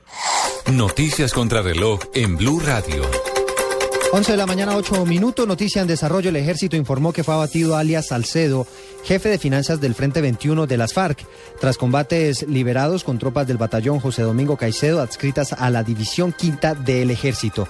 Desde hace 31 años, este hombre hacía parte de las FARC y fue miembro principal del anillo de seguridad que, custodiaba a alias El Monojojoy. Estamos atentos al futuro del goleador colombiano Falcao García. De acuerdo al diario español AS, el futbolista jugará en la próxima temporada con el Mónaco que acaba de ascender a la primera división del fútbol de Francia. Y la cifra que es noticia a esta hora son los 59 millones de dólares que tendrá que invertir Brasil durante la nueva edición de las Jornadas Mundiales por la Juventud. Y a propósito de la visita del Papa Francisco, esto será entre el 23 y el 28 de julio. Son las 11 de la mañana y 10 minutos. Sigan con Autos y Motos. Este domingo en Mesa Blue, un especial a ellas. A las madres, conozca la historia de Elizabeth Castillo. Para mí fue claro en el momento en el que supe y como que estuve completamente clara en el hecho de que estaba enamorada de una mujer. Defensora de los derechos de la mujer. Una madre lesbiana quien dirige el grupo Mamás Lesbianas que busca sensibilizar sus vidas ante la sociedad. Ser lesbianas no nos hace ni mejores ni peores mamás. Tampoco es que seamos las más chéveres de la vida, pero no somos las peores. Este domingo, después de las noticias del mediodía en Mesa Blue, en Blue Radio y bluradio.com. Y está en una situación y dice, miércoles, yo estoy en esta situación. Presentan Felipe Zuleta y Juan Roberto Vargas. tributo a las madres, sobre todo en una sociedad tan compleja. Blue Radio, la nueva alternativa. En Chevrolet queremos que no se te olvide que tienes a tu disposición la red de concesionarios más grande y eficiente de Colombia. Ahora, si hacemos una analogía, la podríamos hacer con el Sauro Poseidón, el dinosaurio más grande en la historia. Medía 7 metros de alto y 34 metros de largo. No podremos conocer al Sauro Poseidón, pero sí todos los concesionarios Chevrolet del país. A un comprador inteligente le encanta tener muchos concesionarios a su disposición. Chevrolet, siempre con Lleva tu vida toda la información en autos y motos con Honda CRV, City, LX y EXL. A las 11 de la mañana, 11 minutos, las noticias destacadas con Honda y destacadas son las cifras que ha arrojado la celebración de la Feria de las Dos Ruedas 2013 que reportó una asistencia a 46.800 visitantes, la más alta desde que fue creada esta feria en la capital de la montaña. Cerca de 10 millones de dólares en negocio fueron realizados los cuatro días que duró el evento en Medellín. Durante esos cuatro días se recibieron ah, visitas permanentemente para marcar el récord de asistencia a la exposición con productos de 25 países que hicieron presencia y que tienen negocios en el sector en el país. Al final, fueron reportados los 46.800 personas visitantes, estaban esperando como un tope máximo, unas 45.000 personas. Las expectativas se rompieron con relación a la cantidad de asistentes. En términos generales, se pueden establecer negocios estimados por el orden de los 10 millones de dólares de este evento que generó 5.000 empleos directos e indirectos durante su, durante su fase de planeación y realización. Y atención que para este evento se movieron cerca de 130 toneladas en productos de exposición, de los cuales el 85% de ellos fueron procedentes de la China, posteriormente Turquía, Estados Unidos, Taiwán, México, India, Alemania, Italia, Japón y España. Esas son las cifras que arroja la Feria de las Dos Ruedas que marcó la tendencia al crecimiento exponencial a lo largo del primer trimestre del año 2013, lo que habla que hay un incremento en el mercado que puede alcanzar el 20% con relación a la venta de motos en la primera parte del año eh, referidos a las cifras del año 2012. Noticias presentadas por Honda. Lo que te gustaría llevar a tu vida fue presentado por Honda CRV City, LX y EXL. Tres versiones de CRV a partir de 69 millones 900 mil pesos. Honda, The Power Dreams. Mientras a María le encanta la ciudad, Juan Pablo ama los deportes al aire libre. A Camilo le gusta la tecnología. Y Tatiana, como acaba de ser mamá, solo piensa en la seguridad. Para todos ellos tenemos una Honda CRV. Tres versiones de Honda CRV para que elijas la que prefieras. CRV City, LX o EXL. Encuéntralas a partir de 69 millones 900 mil pesos. ¿Cuál es la tuya? Honda, The Power Dreams. Equipos, celebridades, sobrevivientes y retadores regresan al lugar donde la vida comenzó. Enfrentarán las pruebas en un lugar rudo y desconocido. Y ese será el verdadero desafío, descubrir el misterio de África. Desafío África el origen. Este lunes, gran estreno. Después de las noticias de las 7. Caracol, más cerca de ti. Estás escuchando Autos y Motos en Blue Radio. En nuestra mesa de trabajo contamos con un informe del Banco de la República realizado por Carlos Alberto Medina y Carlos Eduardo Vélez, titulado Aglomeración económica y congestión vial, los prejuicios por racionamiento del tráfico vehicular. Esto es eh, un estudio del Banco de la República, como lo he dicho, del año 2011 que sinceramente es apasionante a lo largo de las 56 páginas que contiene todo un estudio sobre el porqué del el tráfico actual, de la congestión actual y muy particularmente sobre todos los aspectos que tienen que ver con el efecto económico de eh, la congestión y el desorden vial. Habla en la página 11 del tráfico vehicular en Colombia, hechos estilizados. En el contexto internacional y regional, Colombia cuenta con un tráfico vehicular relativamente bajo.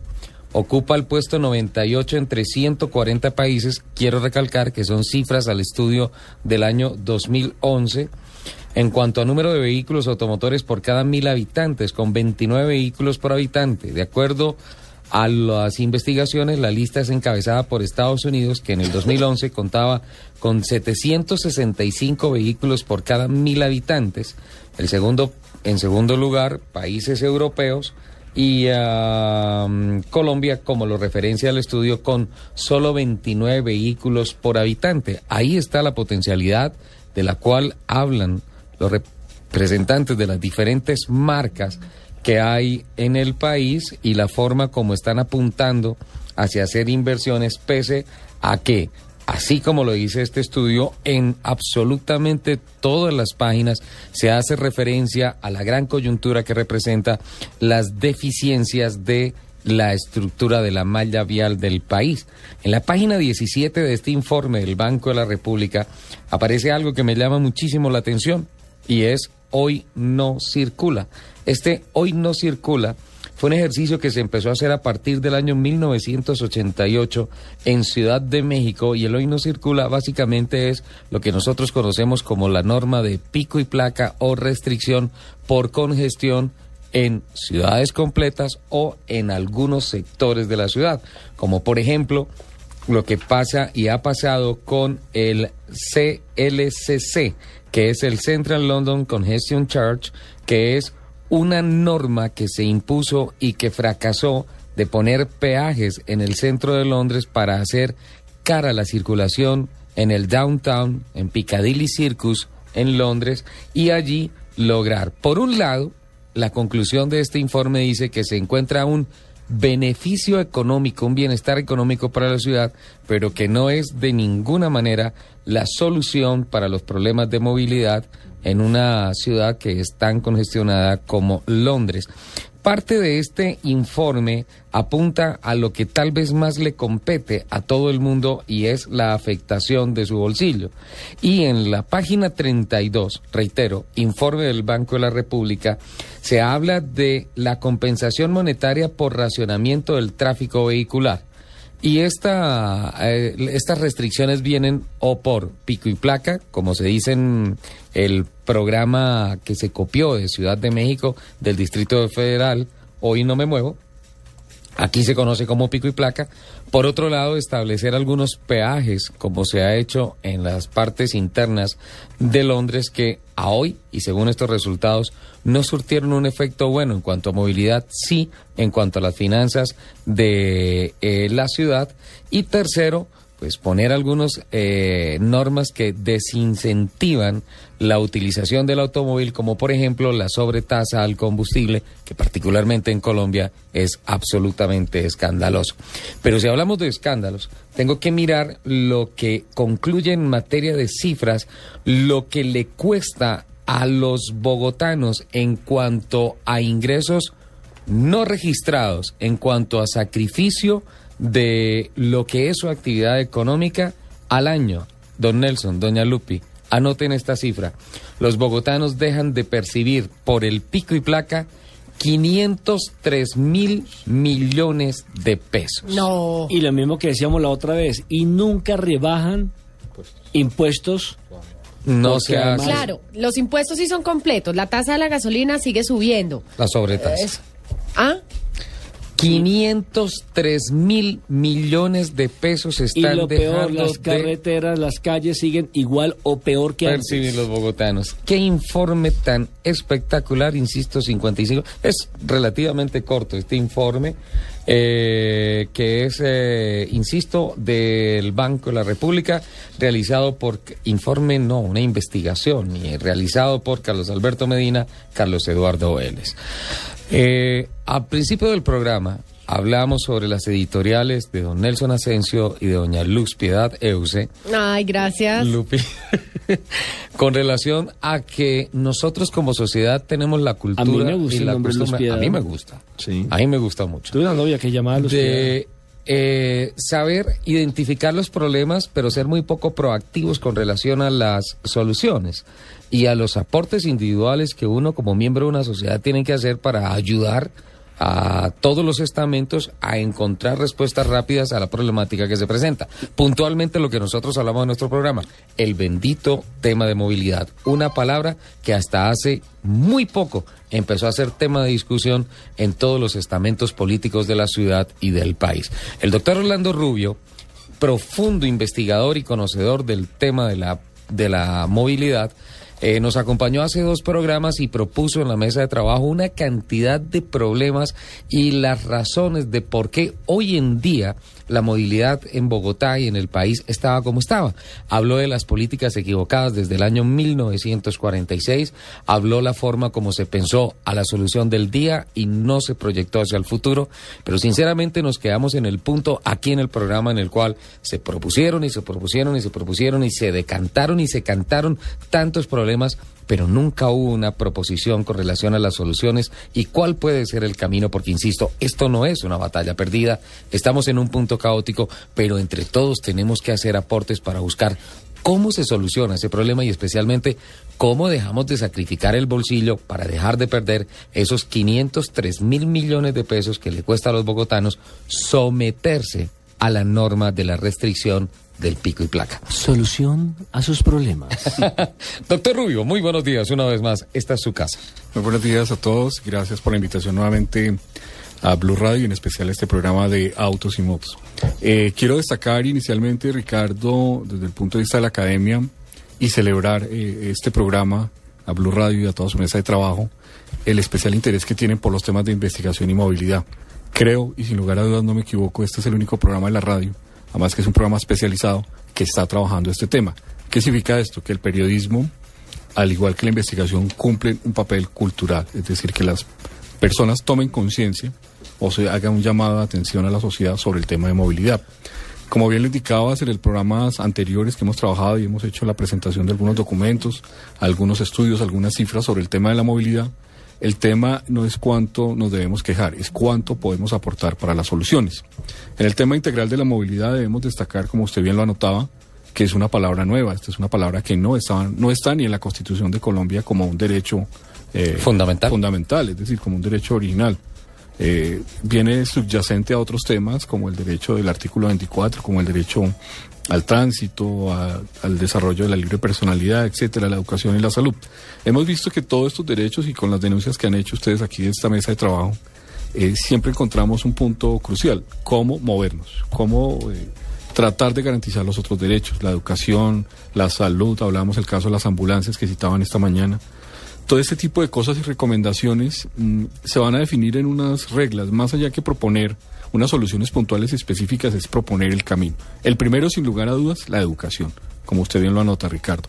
Debemos educar a las bases, debemos educar a los conductores. No es posible... perdón un momentico, doctor Rubio, qué pena interrumpirle. Educación. Eh, así, así como nosotros hicimos el listado de todos los problemas para tratar de, de, posibles soluciones. Exacto, el checklist de posibles soluciones que nosotros tenemos que aportar para que entre todos salgamos de esto. Yo creo que el tema no es solo el problema del ministro del Transporte, ni de la secretaria de Movilidad, ni nada de esas cosas. Yo creo que eh, sobre eso así hayan normas. Eh, ¿Qué se puede hacer con relación al taxista que bloqueó la ambulancia simplemente para el pasajero y todas esas cosas? Son los aportes individuales que se tienen que hacer. Entonces, en primer renglón, sí o sí, tiene que ser la educación. La educación, pero mira que lo que estás anotando, ahí tenemos un componente del Estado. Si no hay participación del Estado, va a ser difícil. Porque el ciudadano todavía no está en un proceso de madurez frente a la conducción de vehículos, llámese vehículos eh, de dos ruedas, cuatro ruedas, camiones, etcétera. ¿Por qué? Porque el ciudadano no tiene una cultura vial, es decir, no estamos tomando conciencia de qué significa conducir, es una actividad peligrosa. De otra parte, tenemos que, tener... aquí, doctor, la gente maneja, pero no conduce. Exactamente, tenemos otro problema. Debemos determinar los actores de la vía y el espacio público. ¿Por qué razón? Cuando una sociedad es justa, es equitativa, es igualitaria, toma conciencia de lo que se puede desarrollar. ¿Qué sucede? Usted en otros países bien lo indicaba que las normas están escritas. Entre más normativa hay, decía un pensador, un filósofo, entre más normativa hay, hay, hay sociedades más corruptas. ¿Por qué? Porque cada que usted saca una normativa, el ciudadano trata de ver cómo le hace el esguince, cómo le hace la trampa, o el dicho popular, echa la norma, echa la trampa. Claro. Y eso se está revertiendo en muchas políticas. El solo leer los periódicos del día de hoy, vamos leyendo el informe de la cultura ciudadana, los jueces, los políticos, etcétera. El ciudadano también cree y apropia eso, porque hay un castigo cultural. Entonces ahí, en el subconsciente del ciudadano hay una posibilidad de que él también puede vulnerar la norma, porque los que hacen la ley, por los que la corrigen, por etcétera, los que la tienen que reglamentar, también la puede violar. Entonces, a partir del tema de cultura, que parece un tema muy irrisorio a veces. Algunos políticos intentaron hacerlo acá en el tema de cultura ciudadana y se le rieron, se burlaron, porque no tenemos un grado de sensibilidad frente a eso. El Estado debe fortalecer las políticas públicas en torno al tema de la educación vial y en torno al tema de la seguridad vial. Esa será la primera matriz para poder organizarnos. Si no tenemos conciencia de cómo nos movemos, de que cada uno quiere hacer lo que se le viene en gana, escúcheme el vocabulario, pero es la verdad, cada ciudadano quiere hacer lo que se le viene en gana sin respetar un límite de eso. Cada cual sale con su código, código de y cada cual interpreta la norma y al final lo que hablábamos en esta mesa, cada cual interpreta y dice es que usted no sabe quién soy yo. Si bajo esa premisa de educación nos movemos, pues va a ser difícil conducir. Es un tema coyuntural, doctor Rubio, porque pues todo tiene que empezar y el ejemplo tiene que empezar por casa. El ejemplo que le transmitió el senador Merlano en el tan cacareado devastadora ante la pública y ante los ciudadanos. Exacto. Segundo tema, usted me hablaba de los taxistas, de, Lupia hacía la referencia también a los taxistas, a las ambulancias. Esa mañana al iniciar el programa estaba escuchando cuando venía para acá el tema de la, de la congestión en las vías y cómo la autoridad de policía tiene dos fenómenos que no han salido, o sea, es un fenómeno de control. La autoridad de policía tiene que hacer un fenómeno de represión, pero esa es la última instancia. La, primera es educación, la segunda base es control, es decir, orientar el tráfico, medidas plenas de desarrollo, de desvío, de congestión, de auxilio a las carreteras. Nosotros planteábamos, por ejemplo, que en grandes ciudades o ciudades de más de 100.000 habitantes, cuando hay vías principales que circulen a más de 80, 60 kilómetros eh, por hora las vías, que se podría lograr, tengan gerentes de vías o planifiquen las vías. ¿Qué significa esto? Cuando hay una vía congestionada, un atasco, un choque, La normativa debe permitir que sea retirado estos vehículos, sea con un medio electrónico, la, composición del accidente, una fotografía, etcétera, para efectos probatorios, si hay lesionados, si hay heridos o se han causado muertes, etcétera, en esto, se pueda retirar la escena del, del accidente, que tiene unos efectos legales, y se nombren unos gerentes de vías para que se descongestionen las vías. Lo que decía Asensio esta mañana es igual, los policías tienen una mentalidad de represión, más no de control ni de educación. ¿Qué significa eso? Que hay que también cambiar a la autoridad de tránsito para que ellos tengan una educación no solo de protección de tránsito y de tráfico, que son palabras bien diferentes y bueno, nos daría un tiempo importante para explicarlo, pero para la movilidad, que nos metamos en el concepto y en la palabra de movernos. Movernos, ¿qué va a significar o movilidad? Hacer, movernos o desplazarnos como se nos venga en gana. Es decir, hablando que si queremos ir a una parte o movernos a otra parte, lo podamos hacer. En el tema de control de vehículos, por ejemplo, es un servicio público, Asensio lo anotaba muy bien, el transporte está sujeto a una licencia. Si bien es cierto, lo prestan particulares, me explico. Lo presta un taxi, lo presta una empresa de servicio público, lo empresa una, se citaba una empresa de transporte de pasajeros, imagínense, de pasajeros. Eso es una concesión que el Estado le da al particular para que la elabore, pero está regulada por el Estado. Entonces, ¿qué está faltando? Control por parte de las autoridades porque es un servicio público y con una característica especial, es un servicio público de carácter esencial, es decir, no es cualquier servicio público el transporte. Cuando tengamos todo ese componente, cuando todas las autoridades tengan esa conciencia, lo que hablábamos en cierta ocasión con otro grupo de, trabajo, el tema de los taxis en las noches en las ciudades. Ustedes ven el diferente reporte eh, de los diferentes canales especial de, ustedes. Todas las mañanas sale una un, un espacio noticioso que se llama El Ojo de la Noche. Demoliciones, accidentes. Entonces, ¿qué pasa? La ciudad en el día es una llena de congestión y en la noche los que son los actores de, las vías, que son los peatones, los conductores, etcétera, eh, eh, ciclistas o o la gente que utiliza la bicicleta, pues esto es una jungla y sálvese quien pueda, porque es los carros amarillos, que son carros controlados, que tienen derecho a una licencia, supuestamente la persona debe tener una licencia, un requisito, no se están controlando. Y eso no sucede solo en la ciudad de Bogotá, está sucediendo, si usted hace una panorámica en una noche, este fin de semana a propósito. Los índices de mortalidad son unos de los más altos. No sé por qué el tema se dispara. Ustedes van a mirar el informe de medicina legal. ¿Por qué es? Por el tema de, también del abuso del alcohol. El abuso del alcohol con esta fecha de celebración del Día de la Madre. Por ejemplo, las personas en lugar de hacer un acto eh, bello de amor, de regocijo y a propósito, pues un saludo especial a todas las madres, encontrándolas que están aquí en cabina. tu mami? Emilia Rico de Rubio. Gracias, Ricardo. Bonito detalle las personas en lugar de hacer un acto de amor, pues de ir a celebrar con sus familias, etcétera, se enloquecen, empiezan los índices de agresión y sobre todo otro problema con la conducción hablando de la educación. Se toma el vehículo como un arma. Entre más potencia y entre mm. más daño le pueda causar a otra persona, se hace. Ya bien lo hablaba Lupi, lo citaba en uno de sus programas, como una persona cerrando al otro lo agrede y los infractos la colisión. Entonces, el primer espacio es educación. El segundo, control por parte de las autoridades. El tercero, tener una eh, conciencia de las autoridades sobre el tema vial, de cómo movernos y por qué vía nos vamos a mover. Cuarto sería regular. doctor. Control por parte de las autoridades es el segundo renglón. El tercero, ¿cuál fue el que dijo? El tercero sería el. Se nos pasó el tema. Volvamos a decir. Educación. Educación. el tema de control Control por parte de las autoridades. ¿Y la educación? Y la educación ya está en el primer término. Sería ah, la planeación, el otro sería, perdón, estamos, eh, eh, la planeación de las ciudades. Ya hay unos documentos muy serios, muy importantes, y los está lanzando el Ministerio del Medio Ambiente y los está lanzando el Ministerio de Hacienda, de cómo organizar las ciudades. ¿Por qué? Las ciudades, si ustedes recuerdan, crecen como núcleos pequeños, es decir, van surgiendo los barrios, luego van surgiendo las avenidas, las vías, las arterias, y va a llegar un momento que no hay capacidad de meter esas... Eh, automotores, peatones, transporte público, todos a la misma hora. Entonces hay que regular, viene un nuevo concepto, que es el concepto de movilidad ambiental, es decir, tenemos que tener un grado de conciencia con el medio ambiente, lo estamos acabando. Eso es aporte individual. No, es un aporte ya de organizaciones como el Banco Mundial, como Naciones Unidas. ¿Por qué razón? Debemos movernos, surge otro concepto de movilidad, movilidad ambiental, es decir, que tenga un alto impacto con el medio ambiente.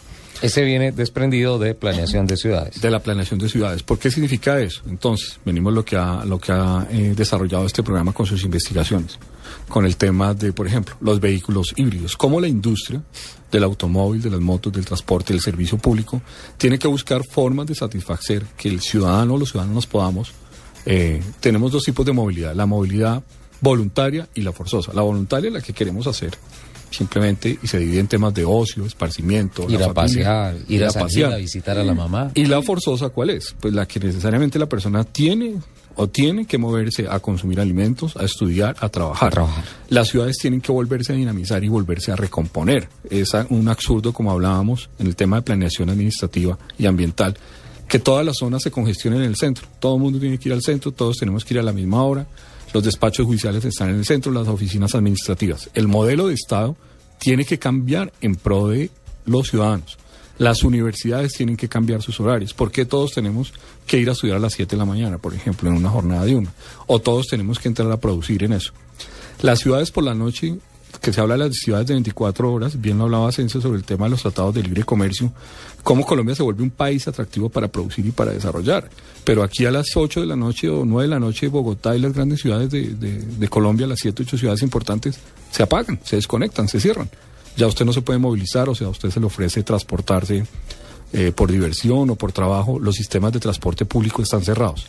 Entonces el Estado tiene que garantizar dentro de esa planeación ambiental, tiene que garantizar sistemas de transporte público las 24 horas para que sean ciudades sostenibles, para que puedan cambiar los ciclos de producción de las ciudades. Y más en este proceso de desarrollo tan importante que viene Colombia, como uno de los líderes en Sudamérica sobre temas de industria, desarrollo, tecnología, tenemos que dejar, con todo respeto, ya usar una palabra no muy adecuada como ser tan provincianos en ese tema y volvernos más desarrollo, pero conectados al medio ambiente. Podemos estudiar en la noche, trabajar de noche, tener más actividades, producir y no todos al mismo tiempo.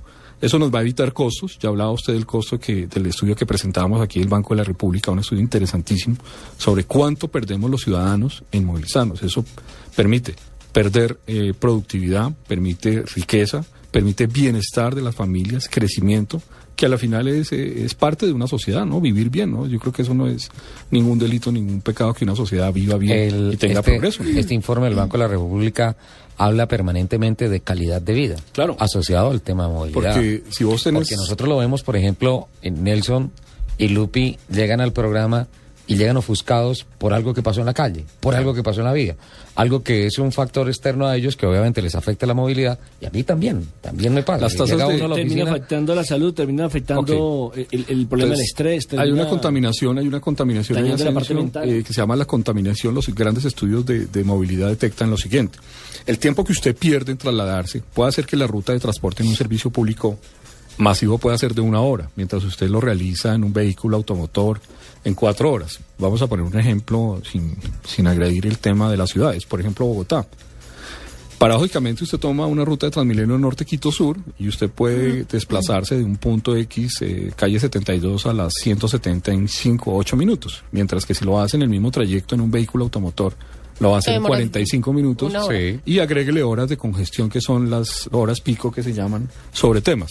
En este tipo de horarios, ¿qué pasa? La persona llega con un alto índice de estrés, de enfermedades y de problemáticas a su salud. Esto es desmejorar la calidad de vida, sin contar lo que usted anotaba en el tema de la contaminación ambiental, la contaminación auditiva y el conflicto que eso le genera. Cuando la persona llega a su sitio de trabajo o a su sitio eh, de estudio, Destino. llega la persona contrariada, hay bajo producción, bajo rendimiento sobre esos temas.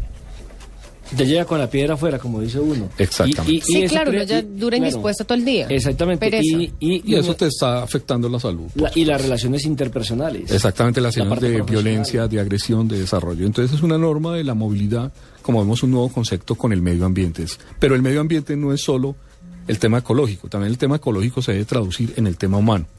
¿Qué otro concepto se debe tener de la movilidad? Que la mo- Somos biodegradables. Somos biodegradables. El otro tema es que debe ser un derecho humano. ¿Por qué? Porque todos tenemos en condiciones de igualdad y de equidad tener acceso al servicio público. Así como tenemos derecho y nos lo garantiza la Constitución de adquirir un vehículo, un bien y un servicio, porque es parte de la riqueza.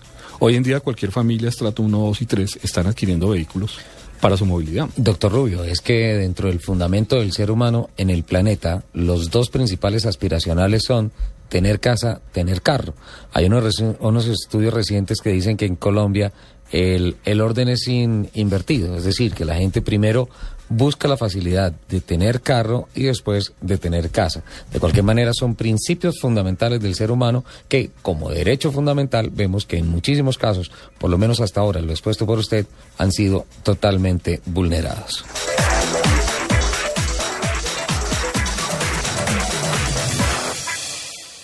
En Autos y Motos, protege lo más importante con Chevron Javelin. 11 de la mañana, 37 minutos. Noticias con Howling. Se celebró esta mañana, 7 de la mañana, hora de Colombia, la sesión de calificación para el Gran Premio de España de la Fórmula 1 gran dominio de las flechas plateadas que se convirtieron en el palo en la sección de calificación, con pole position para el piloto alemán Nico Rosberg y segundo lugar para el británico Lewis Hamilton.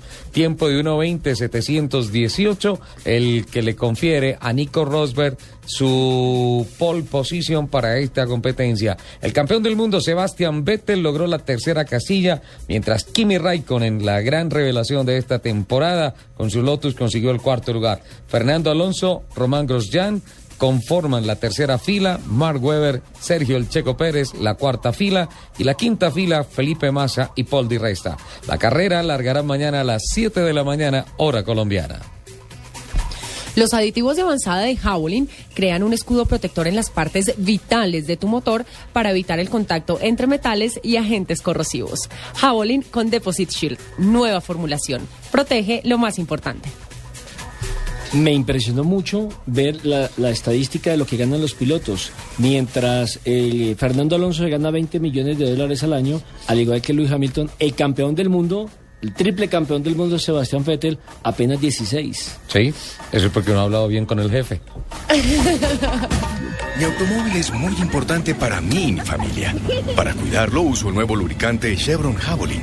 Ahora con la última especificación API-SN para dar el mayor nivel de protección a mi motor.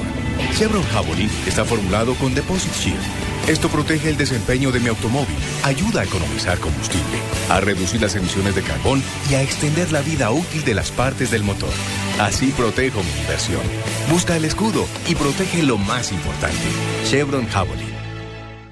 Esta es Blue Radio, la nueva alternativa. Escúchanos ya con Presta Ya del Banco Popular, el crédito de libre inversión que le presta fácilmente para lo que quiera. Buenas, vengo por un crédito Presta Ya. Claro, ¿de cuántos cilindros estamos hablando? ¿Cómo así? Fácil, métale primera a los papeles. Nosotros aceleramos de 0 a 100 en los trámites y le entregamos su crédito en un 2x3, o mejor dicho, en una 4x2. Entre el 15 de abril y el 21 de junio, con el desembolso de su crédito Presta Ya del Banco Popular. Participe en la rifa de una camioneta Chevrolet Tracker, un combo de electrodomésticos, una moto Yamaha Pacer y cuatro sorteos quincenales de 8 bonos de 5 millones de pesos cada uno. Banco Popular, este es su banco. Somos Grupo Aval, vigilado superfinanciera de Colombia. Autoriza con juegos. En julio se gritarán muchos goles. Llega a la pantalla del Gol Caracol el mejor fútbol internacional. Con los partidos decisivos de la Selección Colombia en las eliminatorias Brasil 2014, el Mundial Sub-20 de Turquía, con la participación de nuestra selección juvenil. Los campeones del mundo se enfrentan en la Copa Confederaciones y los partidos amistosos de Brasil. En junio, la fiesta del gol se ve por el Gol Caracol. Mientras a María le encanta la ciudad, Juan Pablo ama los deportes al aire libre. A Camilo le gusta la tecnología. Y Tatiana, como acaba de ser mamá, solo piensa en la seguridad. Para todos ellos tenemos una Honda CRV. Tres versiones de Honda CRV para que elijas la que prefieras. CRV City, LX o EXL. Encuéntralas a partir de 69 millones 900 mil pesos. ¿Cuál es la tuya? Honda, the power of dreams. Estás escuchando Autos y Motos en Blue Radio. 11 de la mañana, 41 minutos, dentro del checklist de soluciones propuestas para resolver los problemas de movilidad. En primera instancia está la educación, educación vial para la sociedad. En segundo lugar, el control por parte de las autoridades, dejar la represión por parte de la policía para la última instancia, porque antes tiene que ser educativo, formativo, después ser represivo. Tercer punto, la planeación de las ciudades y en el cuarto punto, algo muy interesante que se deriva del tercero, que es la movilidad ambiental.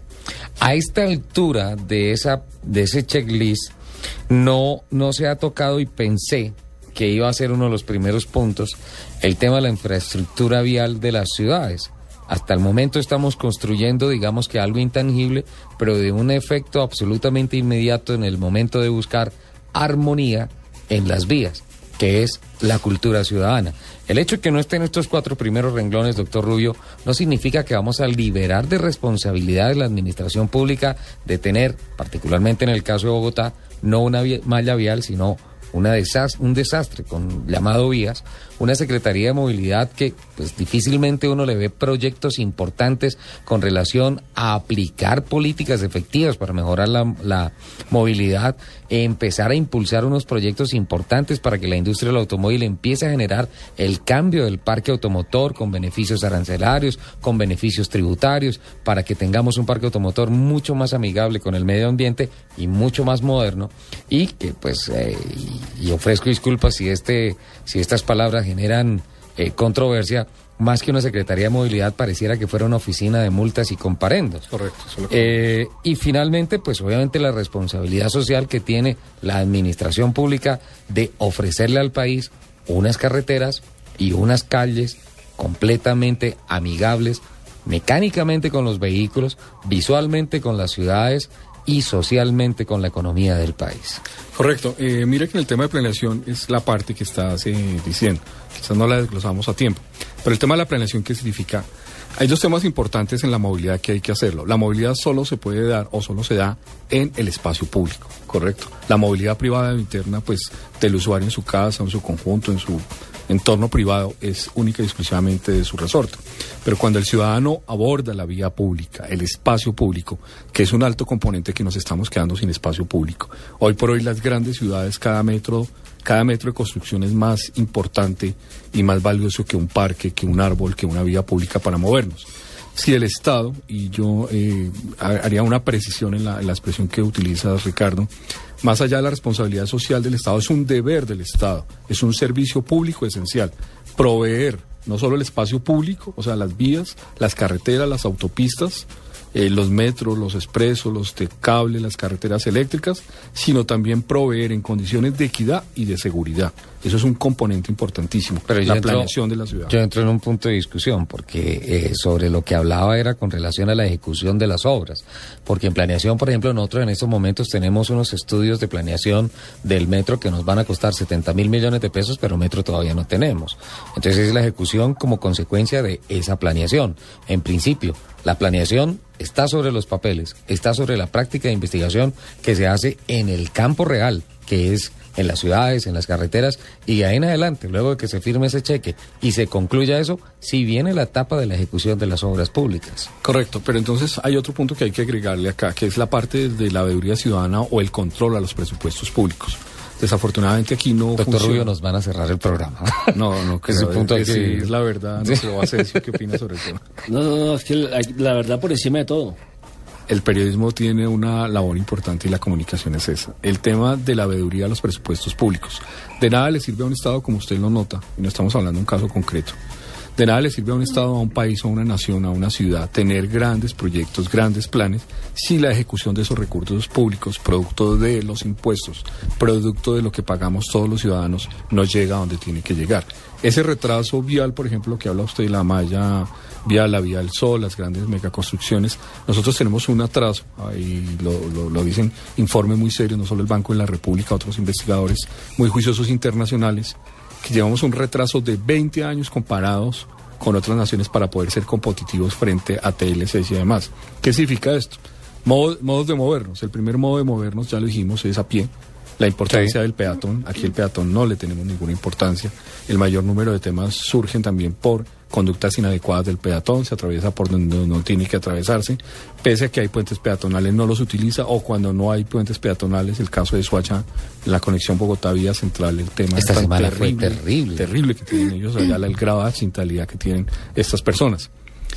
Segundo, si en ese tema sumamos la responsabilidad de las autoridades de tránsito y de control, el tema de las obras públicas pues va a tener una gran importancia y un gran impacto, porque si no hacemos espacios para movernos en espacio público, pues de nada nos sirve. Pero tampoco le podemos pedir al ciudadano que se movilice, que adquiera bienes y servicios, como le dice el estudio del Banco de la República, y luego lo sancionamos, luego lo perseguimos por parquear, luego lo perseguimos por tener vehículos, por crecer. El Estado tiene que garantizar unas políticas públicas de movilidad, de desarrollo. No solo la Agencia Nacional Vial que se pretende crear de seguridad, que ese es un punto muy importante para cultura ciudadana. Tenemos que tener una agencia de movilidad a nivel nacional que trae unas políticas en todas las ciudades, pero no solo ligada a la parte ambiental, no solo ligada a la parte de planeación, de que las ciudades tienen que tener más carreteras, también que permita a las universidades, por ejemplo, a los grandes centros de acopio, a los grandes centros, cambiar los horarios para que las personas puedan ingresar de diferentes maneras. Cambiar ese tipo de cultura es bien importante. ¿Qué medidas restrictivas no son viables, como usted lo anotaba? El tema de pico y placa ya es una medida que es una medida de congestión.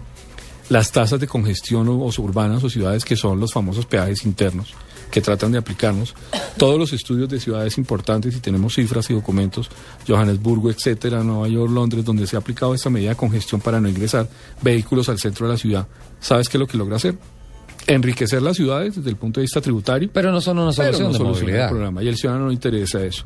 Ayer veía una especial de movilidad de Canal 13 que hablaba sobre el tema de los fotocomparendos, las fotomultas y lo que ustedes comentaban acá, las autoridades de policía respetuosamente controlando el tema represivo, pero yo no veía a una gente o no veía unas regulaciones indicándole al ciudadano, mire, no haga esto, desarrollese por esta parte, oriéntese por este sector. No hay esa posibilidad. Mire el hecho, por ejemplo, doctor, de las personas que no viven en Bogotá y que tienen que por X o Y motivo venir, por ejemplo, a una cita médica. Eso es una capital. Y resulta, eh, exactamente, resulta que tienen que quedarse en el peaje esperando que pasen las horas de pico y placa para poder entrar a la ciudad. Bueno, y, que no son sancionados. y una pregunta, ¿qué ciudades eh, tienen alternativas diferentes? Por ejemplo, que le puedan brindar a ese ciudadano que llega a un gran parque, como ciudades importantes en el mundo que ya han desarrollado el tema de movilidad, y puedan dejar su vehículo estacionado y tengan un servicio público rápido y eficiente que los lleve a los centros urbanos y los regrese. No hay.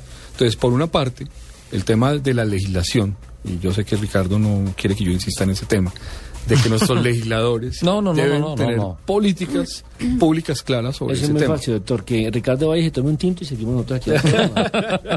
Me sacaron, Nelson, me sacaron del programa, doctor. No, Ricardo, yo, yo soy muy consecuente en eso, pero sí tenemos una realidad social que las comisiones de, que generan las leyes y las normas deben tener una conciencia sobre el tema de movilidad. No ver el problema, otra conclusión que sería de los estudios de movilidad, no ver el problema de movilidad solo como problema de tránsito o de transporte. Esa es una parte del tema de la movilidad. La movilidad es algo más complejo, algo más grande que se tiene que tener en cuenta para poder garantizar el derecho los derechos sustanciales del ciudadano, la vida, la educación, el desarrollo, a vivir bien a un Estado mejor y social.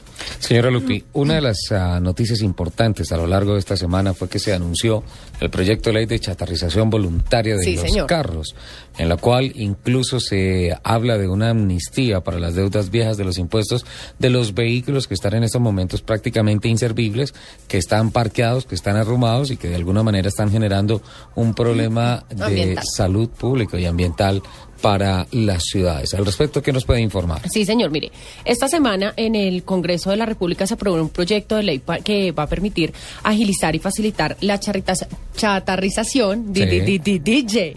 A ¿Repite ver. otra vez? No. Chatarrización. Chatarrización. la chatarrización voluntaria. Ahora este proyecto va a pasar a sanción presidencial y una vez esto ocurra, los ministerios de Transporte y de Medio Ambiente van a tener seis meses para reglamentar el proceso legal para hacer la cancelación de la matrícula de estos vehículos y el, y el, y el procedimiento para habilitar las empresas de reciclaje, los que van a hacer, las empresas Los que, van a hacer, la chatarrización.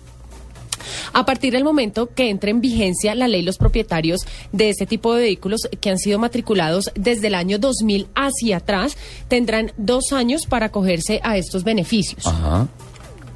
Eh, lo- los beneficios que, que de los que van a, a gozar eh, los propietarios de estos vehículos, eh, como usted decía, es exonerar el pago de los impuestos eh, que tienen Atrasados. porque muchos de estos El vehículos, 100% de los impuestos. muchos de estos vehículos están es botados en talleres, en garajes, en potreros, No se y pues obviamente no son eh, no son vehículos que están eh, Activos ni que están pagando impuestos ni que pues nada que ver. Son ve- vehículos de papel como dice el estudio pero pues finalmente no están rodando. Entonces van a tener van a tener este beneficio. Además de eso, en buena parte, quitaron- perdón, eso va a permitir depurar las estadísticas del RUNT. Claro. Para tener una certeza del parque automotor. para tener exactamente.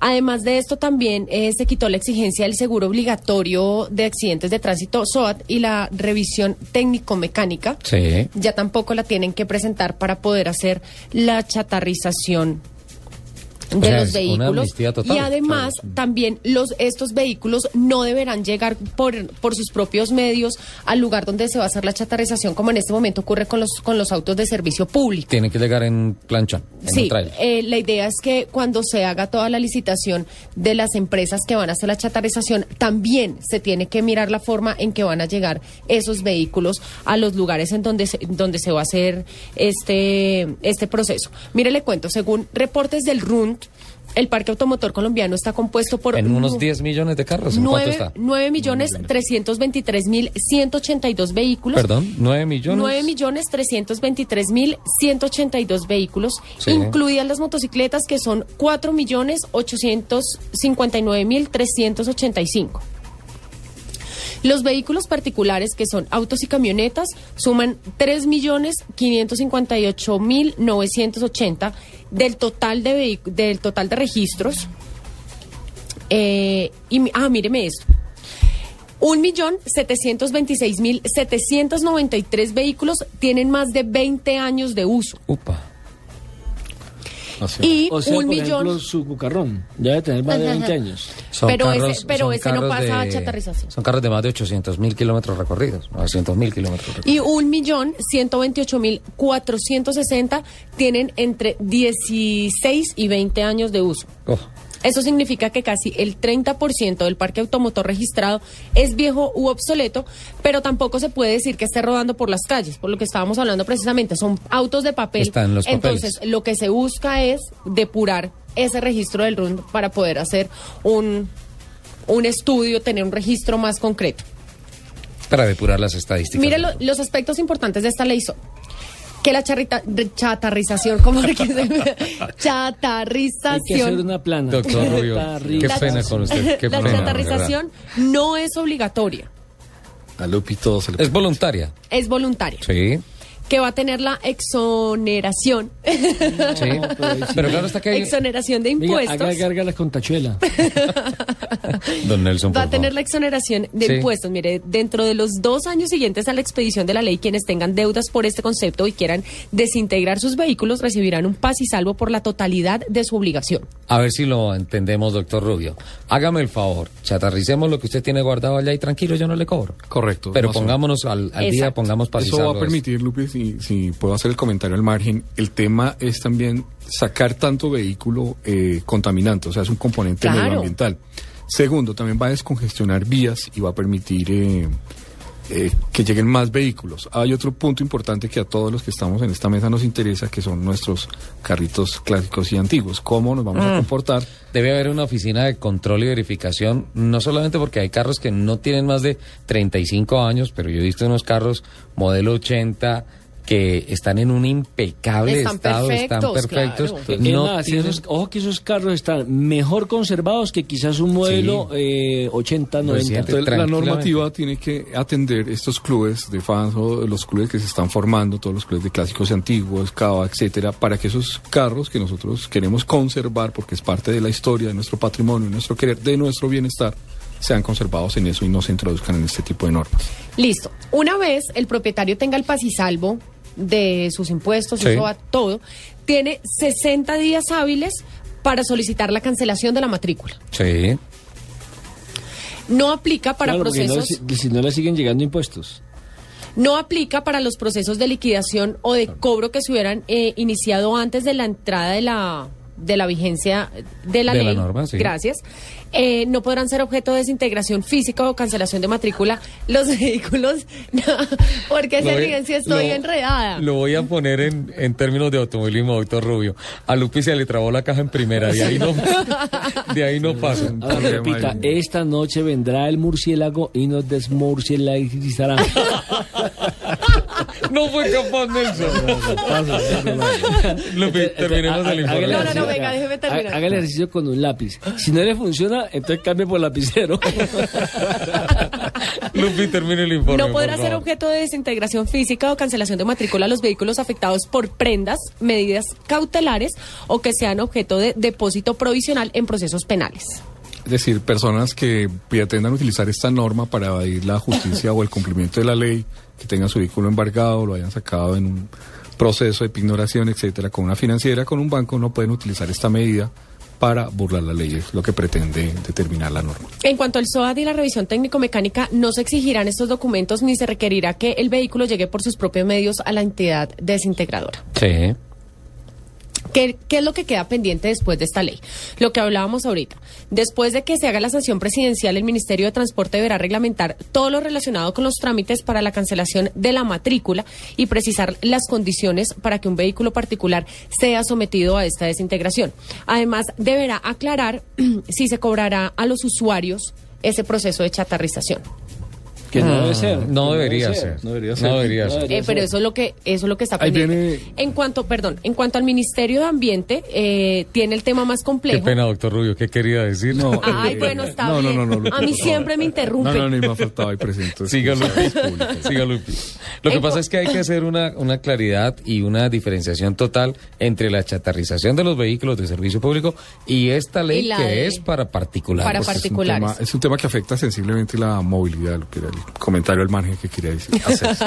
Lupi, por favor. Y en cuanto al Ministerio de Ambiente, que y le, que le queda el tema más complejo, deberá iniciar un proceso para habilitar las empresas interesadas en el reciclaje de automotores. Entonces me imagino que deben empezar a hacer una licitación para ver quién se queda con ese tema. Ese es el Aunque en el inconveniente, país- porque ahí donde vayan... Claro, la Ah, tajadita. exactamente. Aunque en el país ya existen normas para la disposición de llantas, baterías y aceites, deben fijar las condiciones para la disposición eh, y tratamientos de fluidos, plásticos y vidrios y también aclarar el tema si las compañías que van a hacer esta chatarrización pueden empezar a comercializar latas y autopartes en buen estado. Es que ahí queda una buena materia prima, ¿no? Creo que eso va a Y quedar ahí además, una- asum- eh, además mirar quién asumirá el costo de transportar el vehículo hasta las plantas de desintegración. No, pero eso sí debería ser el propietario. Dos temas. Eh, Lupi, si puedo hacer el comentario. Ya acabé, tranquilo, Gracias. doctor. El tema es el siguiente, es esa otra estrategia como hemos hablado de las posibles soluciones a movilidad. Ese tema lo había tramitado el ministro del Medio Ambiente en su momento, el doctor Juan Lozano, Ahora actual ponente, esta- ley está para sanción. Entonces son dos temas que vamos avanzando, el tema de la Agencia Nacional Vial, el tema de la integración de sus vehículos, pero seguimos, eso es para particulares exclusivamente.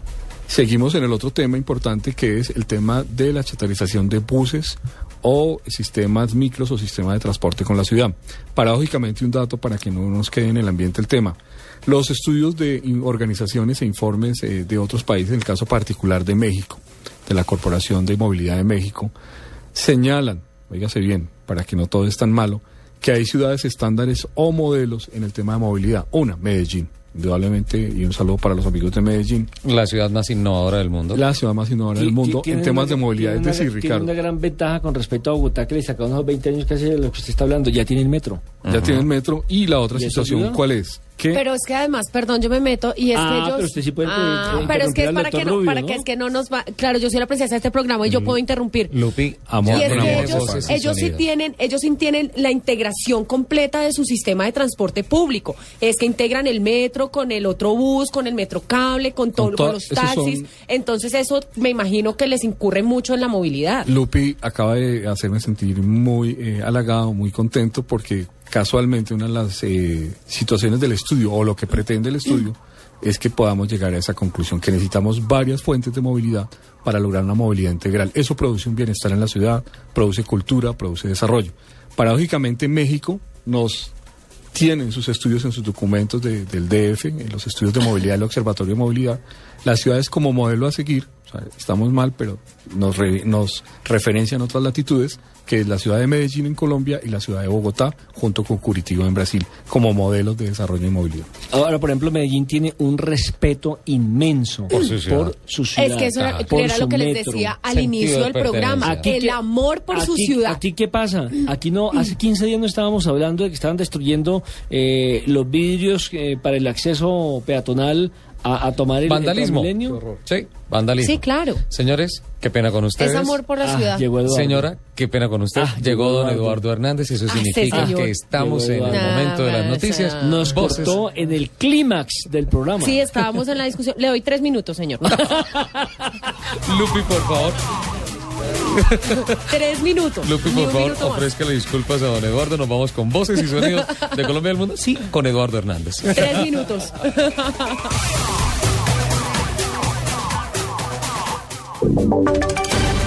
Voces y sonidos de Colombia y el mundo en Blue Radio y bluradio.com, porque la verdad es de todos. 12 del día, dos minutos. Soy Eduardo Hernández y bienvenidos a este resumen de información y noticias en Blue Radio. Porque en menos de 15 horas Colombia tendrá la primera santa colombiana. Se trata de la madre Laura Montoya de Upegui, quien será canonizada por el Papa Francisco en una ceremonia que se llevará a cabo a las dos y media de la madrugada de mañana. Este acto estará presidido en Roma por una vigilia y, por supuesto, todo lo que tiene que ver con la llegada del presidente Juan Manuel Santos, quien habló esta mañana de lo que será la canonización y también sobre el encuentro que va a tener con el Papa Francisco el próximo martes. Justamente hacemos contacto con nuestro enviado especial Luis Fernando Restrepo, quien nos entrega detalles sobre cómo han transcurrido estas horas previas a la ceremonia. Luis Fernando, buenas noches para usted. Hola, ¿qué tal Eduardo? Un saludo para las 7 de la noche con eh, cinco minutos aquí en, Roma. Ya está todo dispuesto para la canonización de la Madre Laura. eh, la- un día bastante intenso en diferentes puntos de Roma. Comenzó la actividad con una vigilia en la iglesia de San Ignacio de Loyola. Allí llegaron cerca de 400 peregrinos con el alcalde de Medellín, también el alcalde de Jericó, y otras autoridades. Luego, a las 4 de la tarde, hora de Roma, el presidente Juan Manuel Santos eh, visitó el Hotel Excelsior y estuvo dando un corto mensaje a los medios de comunicación que allí nos encontrábamos. Mañana la canonizan. Esto, como decía el cardenal Rubén Salazar, es un acontecimiento de gracia para todo el país. Yo me siento muy emocionado, muy honrado, como presidente, como colombiano y como católico, de asistir a esta canonización, a este evento único. Y creo que todos los colombianos deben estar muy emocionados porque eh, es la primera vez que tenemos a una santa que además nos ha dado ejemplo en todo sentido.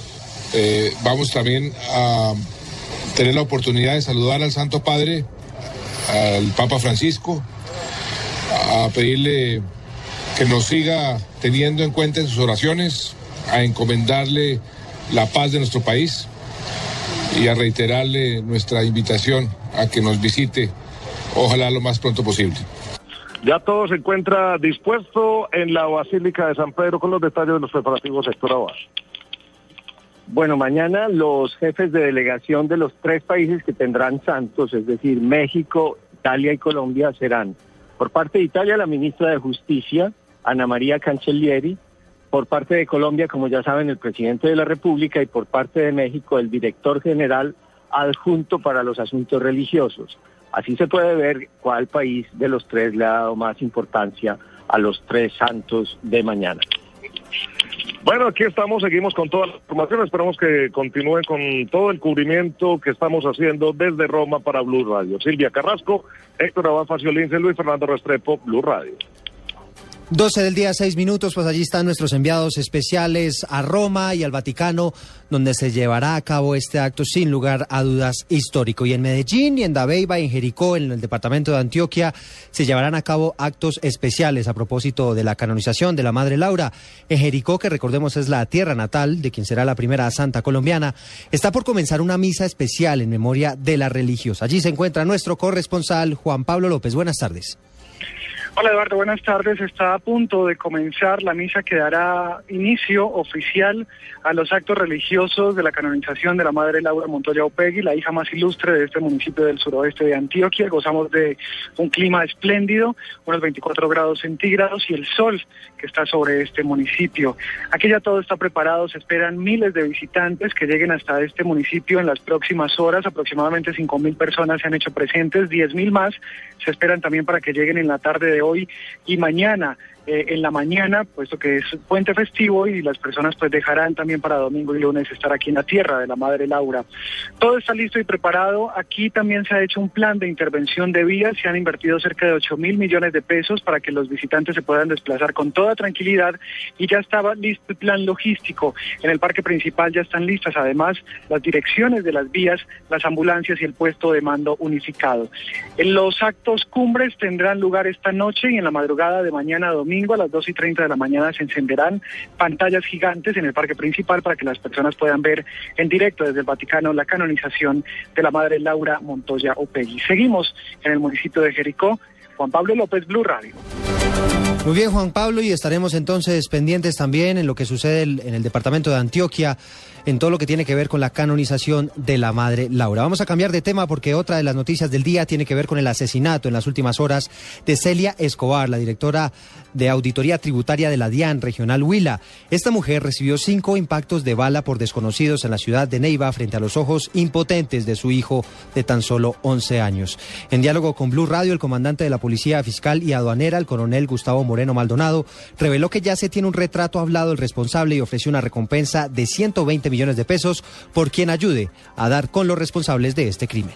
Eh, tenemos todo un operativo de inteligencia y policía judicial desplegado en la ciudad de Neiva ya tenemos, gracias a la comunidad, un retrato hablado muy bien especificado y vamos a continuar trabajando muy fuerte hasta tanto establezcamos esta situación.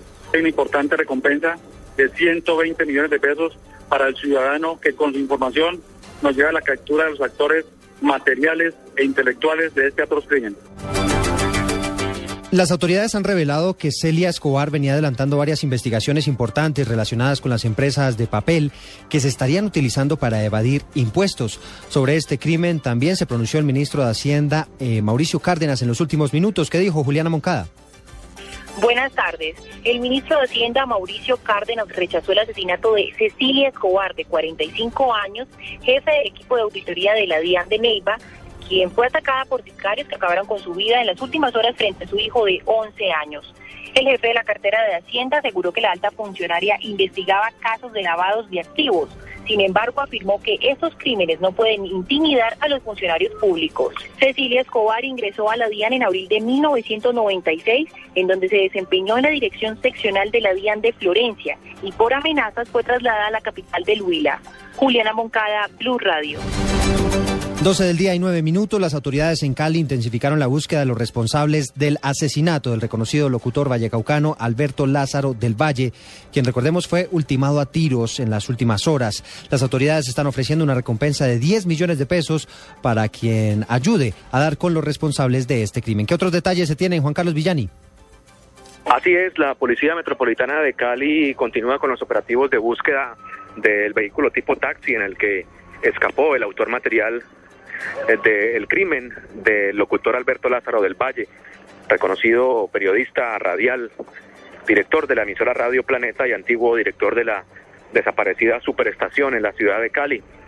Según las primeras eh, versiones de las autoridades, esta persona eh, habría cometido el crimen y habría escapado en este vehículo hacia un lugar desconocido. Hay unos videos de seguridad en donde se ve a este vehículo, se ven las placas eh, y que están siendo en este momento pues investigados por las autoridades para dar con el paradero de esta persona. Se ha ofrecido eh, una recompensa de 50 millones de pesos para que entregue información y entrega más detalles sobre este caso el general Fabio Castañeda, comandante de la Policía Metropolitana de Cali. Hasta ahora no tenía, la persona tenía amenazas que tuviesen, que tuviesen que ver con su profesión u oficio no adelantaba ningún tipo de investigación al respecto de eso, era un locutor, eh, locutor de música y deportivo, su programa estaba enfocado especialmente a, eso.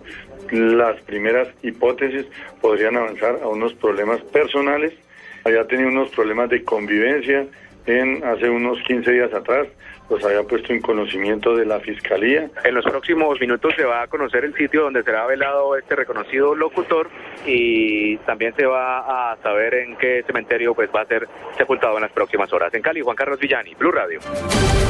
Asciende entonces la recompensa para dar con los responsables de este crimen. 50 millones de pesos se está ofreciendo justamente allí en el Valle del Cauca.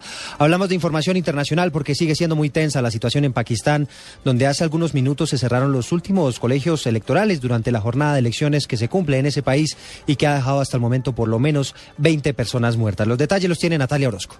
Después de los días previos a la jornada electoral en los que hubo más de 100 muertos, una bomba estalló hoy sábado cerca del partido Awami en Karachi, matando al menos ocho personas e hiriendo a más de 20.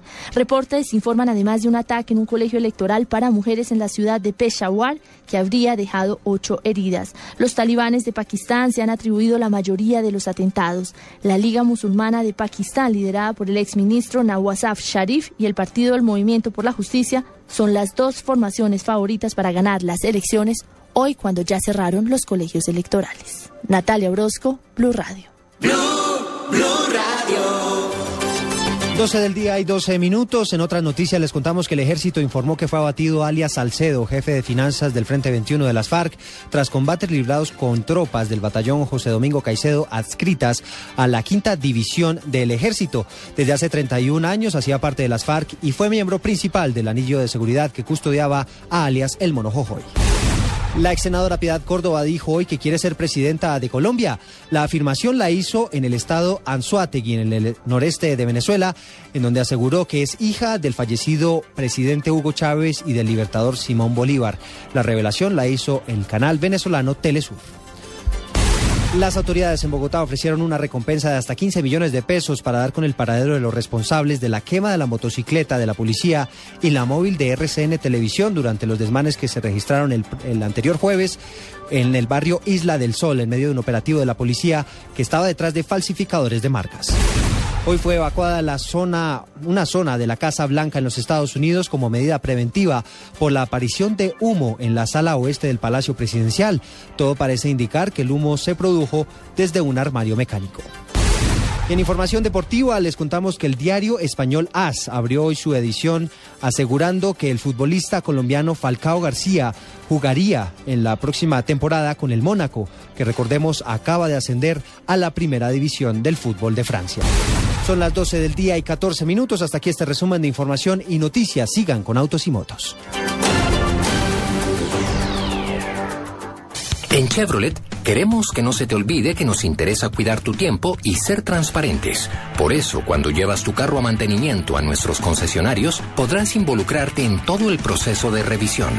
Algo muy parecido a lo que pasa cuando preparas una torta de chocolate. La miras, la miras y la miras hasta que ves que está lista. La sacas del horno y la empiezas a disfrutar. A un comprador inteligente le encanta tener un servicio personalizado. Chevrolet, siempre contigo. Estás escuchando Autos y Motos en Blue Radio. 12 y 15, último segmento de Autos y Motos de Blue Radio. Último segmentico. Último segmentico, sí. Lo que puede llegar a convertirse en la gran noticia del año en materia de movilidad para la capital de la República fue eh, la contratación de los estudios para la realización construcción del el primer tramo eh, del metro pesado en la capital de la República. Un sistema que tendrá inicialmente 27 kilómetros y movilizará más de un millón de pasajeros y va a contar con 28 estaciones, una construcción absolutamente subterránea, excepto las ah, plataformas de mantenimiento de todos los vagones, todos los elementos del metro. Una contratación hecha en la capital de la República esta semana, firmada por la alcaldía distrital, que le pone punto a 60 años de investigaciones, estudios, desarrollos con relación al ah, gran macroproyecto que es la construcción del metro en la capital de la República. Una concesión de capital ah, en parte eh, en la gran parte aportado inicialmente por el distrito capital que contó con eh, el alto el acto que contó con el alto consejero presidencial para las regiones Juan Carlos Mira, el embajador de España Nicolás Martín Cinto y la directora del Instituto del Desarrollo Urbano eh, la doctora María Fernanda Rojas Eh, básicamente se ha hecho el anuncio de que esperan eh, se inicien los estudios para la viabilidad del el metro. Ahora, eh, una noticia que se celebra sin duda alguna que ojalá estos estudios apunten a un ensamble con el Sistema Integral de Transporte Público, con el CIP, tiene que estar articulado de igual manera y que pues eh, sin duda alguna eh, tiene en una primera instancia un costo altísimo de 70 mil millones de pesos, lo que hace pensar a la ciudadanía que este no va a ser uno de los tantos estudios fallidos y de tanta plata que se metió en estudios para la famosa construcción del metro que nunca sucedió. Unos estudios que arrancaron en 1942, cuando era alcalde de la capital Carlos Sanz de Santa María. Posteriormente hubo estudios en 1975 con Luis Prieto Campo, posteriormente Hernando Durán Duzán en 1981, luego Julio César Sánchez en 1986, luego Jaime Castro en 1993, luego Antanas Mocus en 1996 y últimamente Enrique Peñalosa en el año 2000, estudios que fueron archivados para darle paso a el eh, sistema de transporte masivo de la capital, el famoso Transmilenio, y políticamente cuestionado Transmilenio. preguntas ahí que le quedan a uno rápidamente. Primero, ¿por dónde y, eh, echarían la vía férrea? La primera etapa partiría del Tintal. Por eso, por eso, pero ¿por dónde? Entonces, si parte del Tintal, ¿por dónde sería? ¿Por la ciudad de Cali? Eh, está planeado, hay una primera fase que es la ciudad de Cali, la otra fase es sobre Troncal 30, la otra es sobre Séptima, porque tiene que hacer un traslado eh, de la ciudad por donde pueda desplazarse.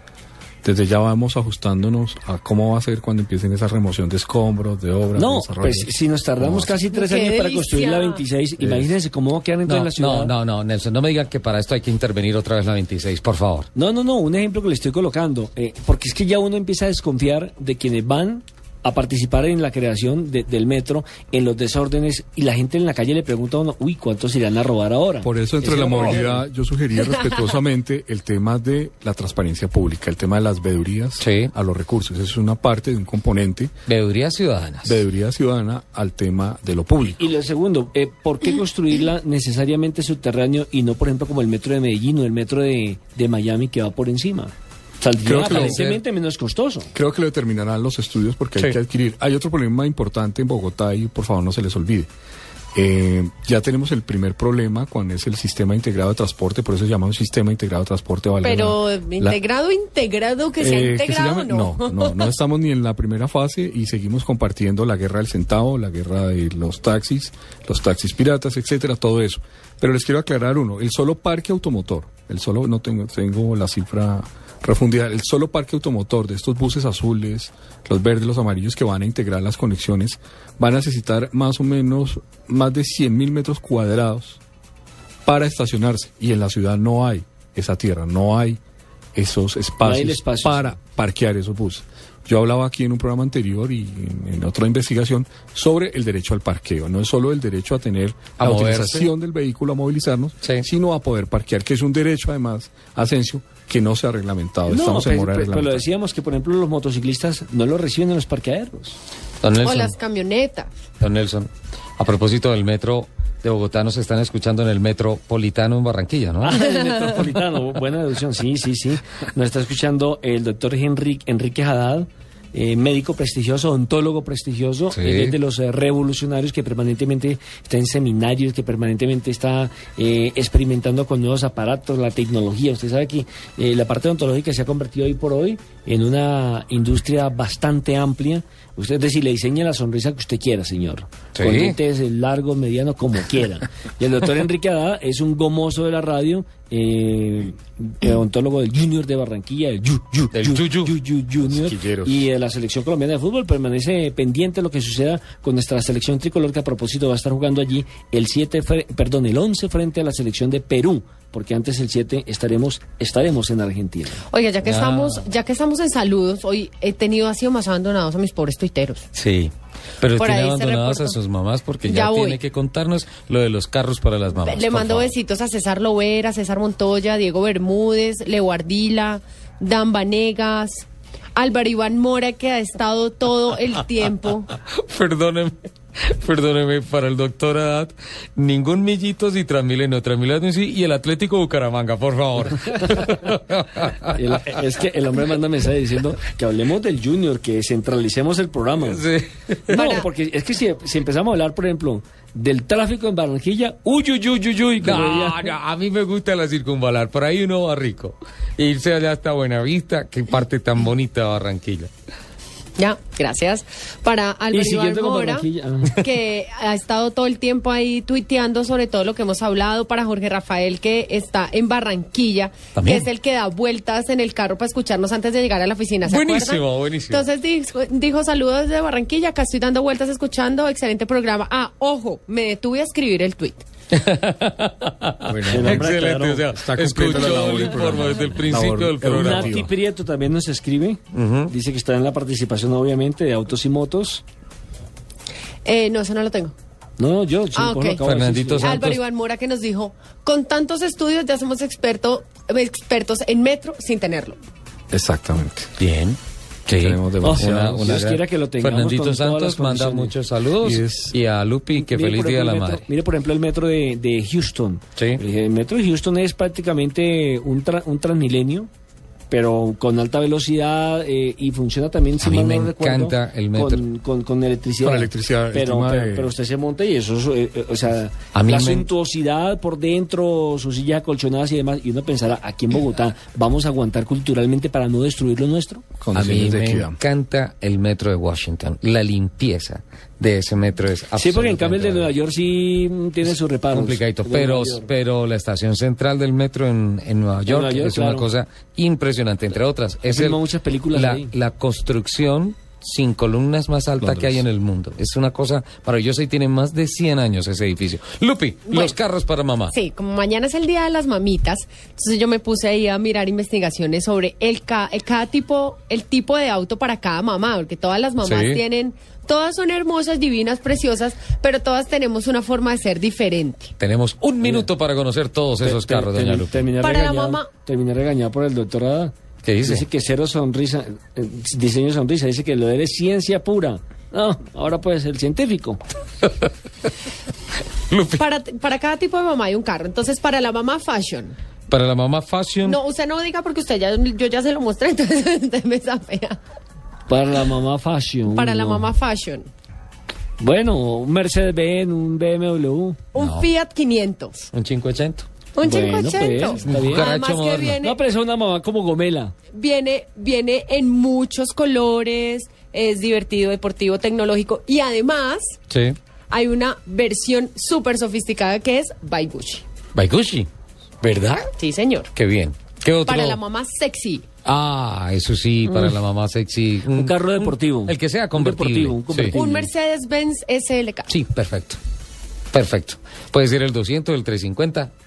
Prefe- Perfecto. Para la mamá business. Esa mamá trabajadora, Una camioneta. ejecutiva. Una camioneta le sugiero. Un BMW Serie 7.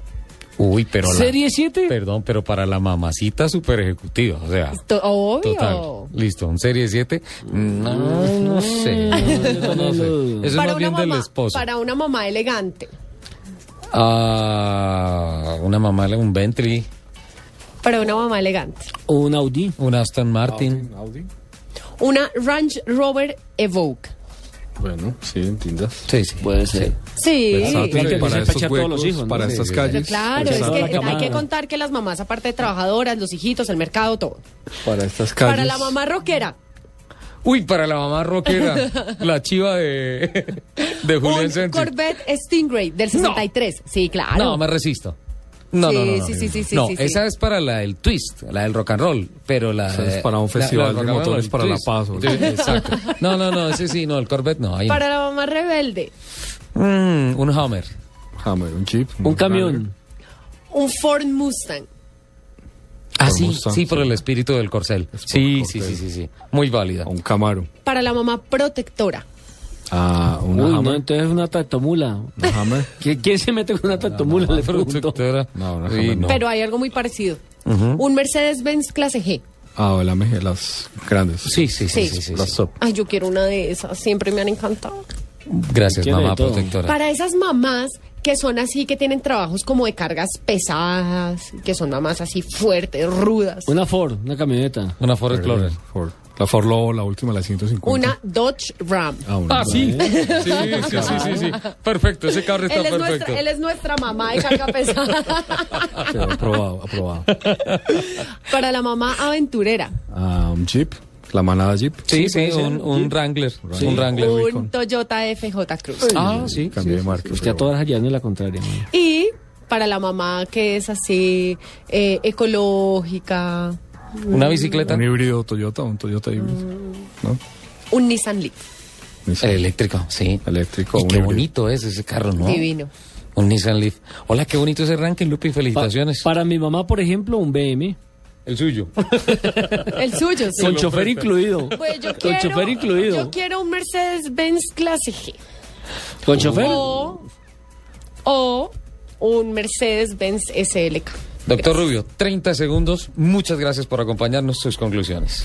A ustedes y nuevamente felicitar a Blue Radio, felicitarlos a ustedes. Es el primer programa de la radio que se está ocupando del tema de movilidad, del tema cómo movernos. Sin embargo, no daremos todas las soluciones, no daremos todas las respuestas, todas las preguntas. Ni pero todo sí- el palo. Ni todo el palo que haya que dar, porque simplemente opinamos como unos ciudadanos eh, de a pie o Ujú. carro que pagamos impuestos y que, que creemos en este país que podemos tener condiciones de movilidad, de equidad, de igualdad y de una sociedad más justa y mejor para todos, una sociedad con progreso y que la parte de la movilidad, eh, como usted me lo decía, eh, podamos disfrutar el quehacer diario, nuestros trabajos, nuestras empresas, nuestra familia en condiciones óptimas de calidad y de movilidad. ¿Su, su investigación cuándo va a conocer la luz pública? Yo creo y están cordialmente invitados al lanzamiento, será el próximo semestre para la presentación del libro de movilidad en Colombia, que seguimos trabajando en ese tema.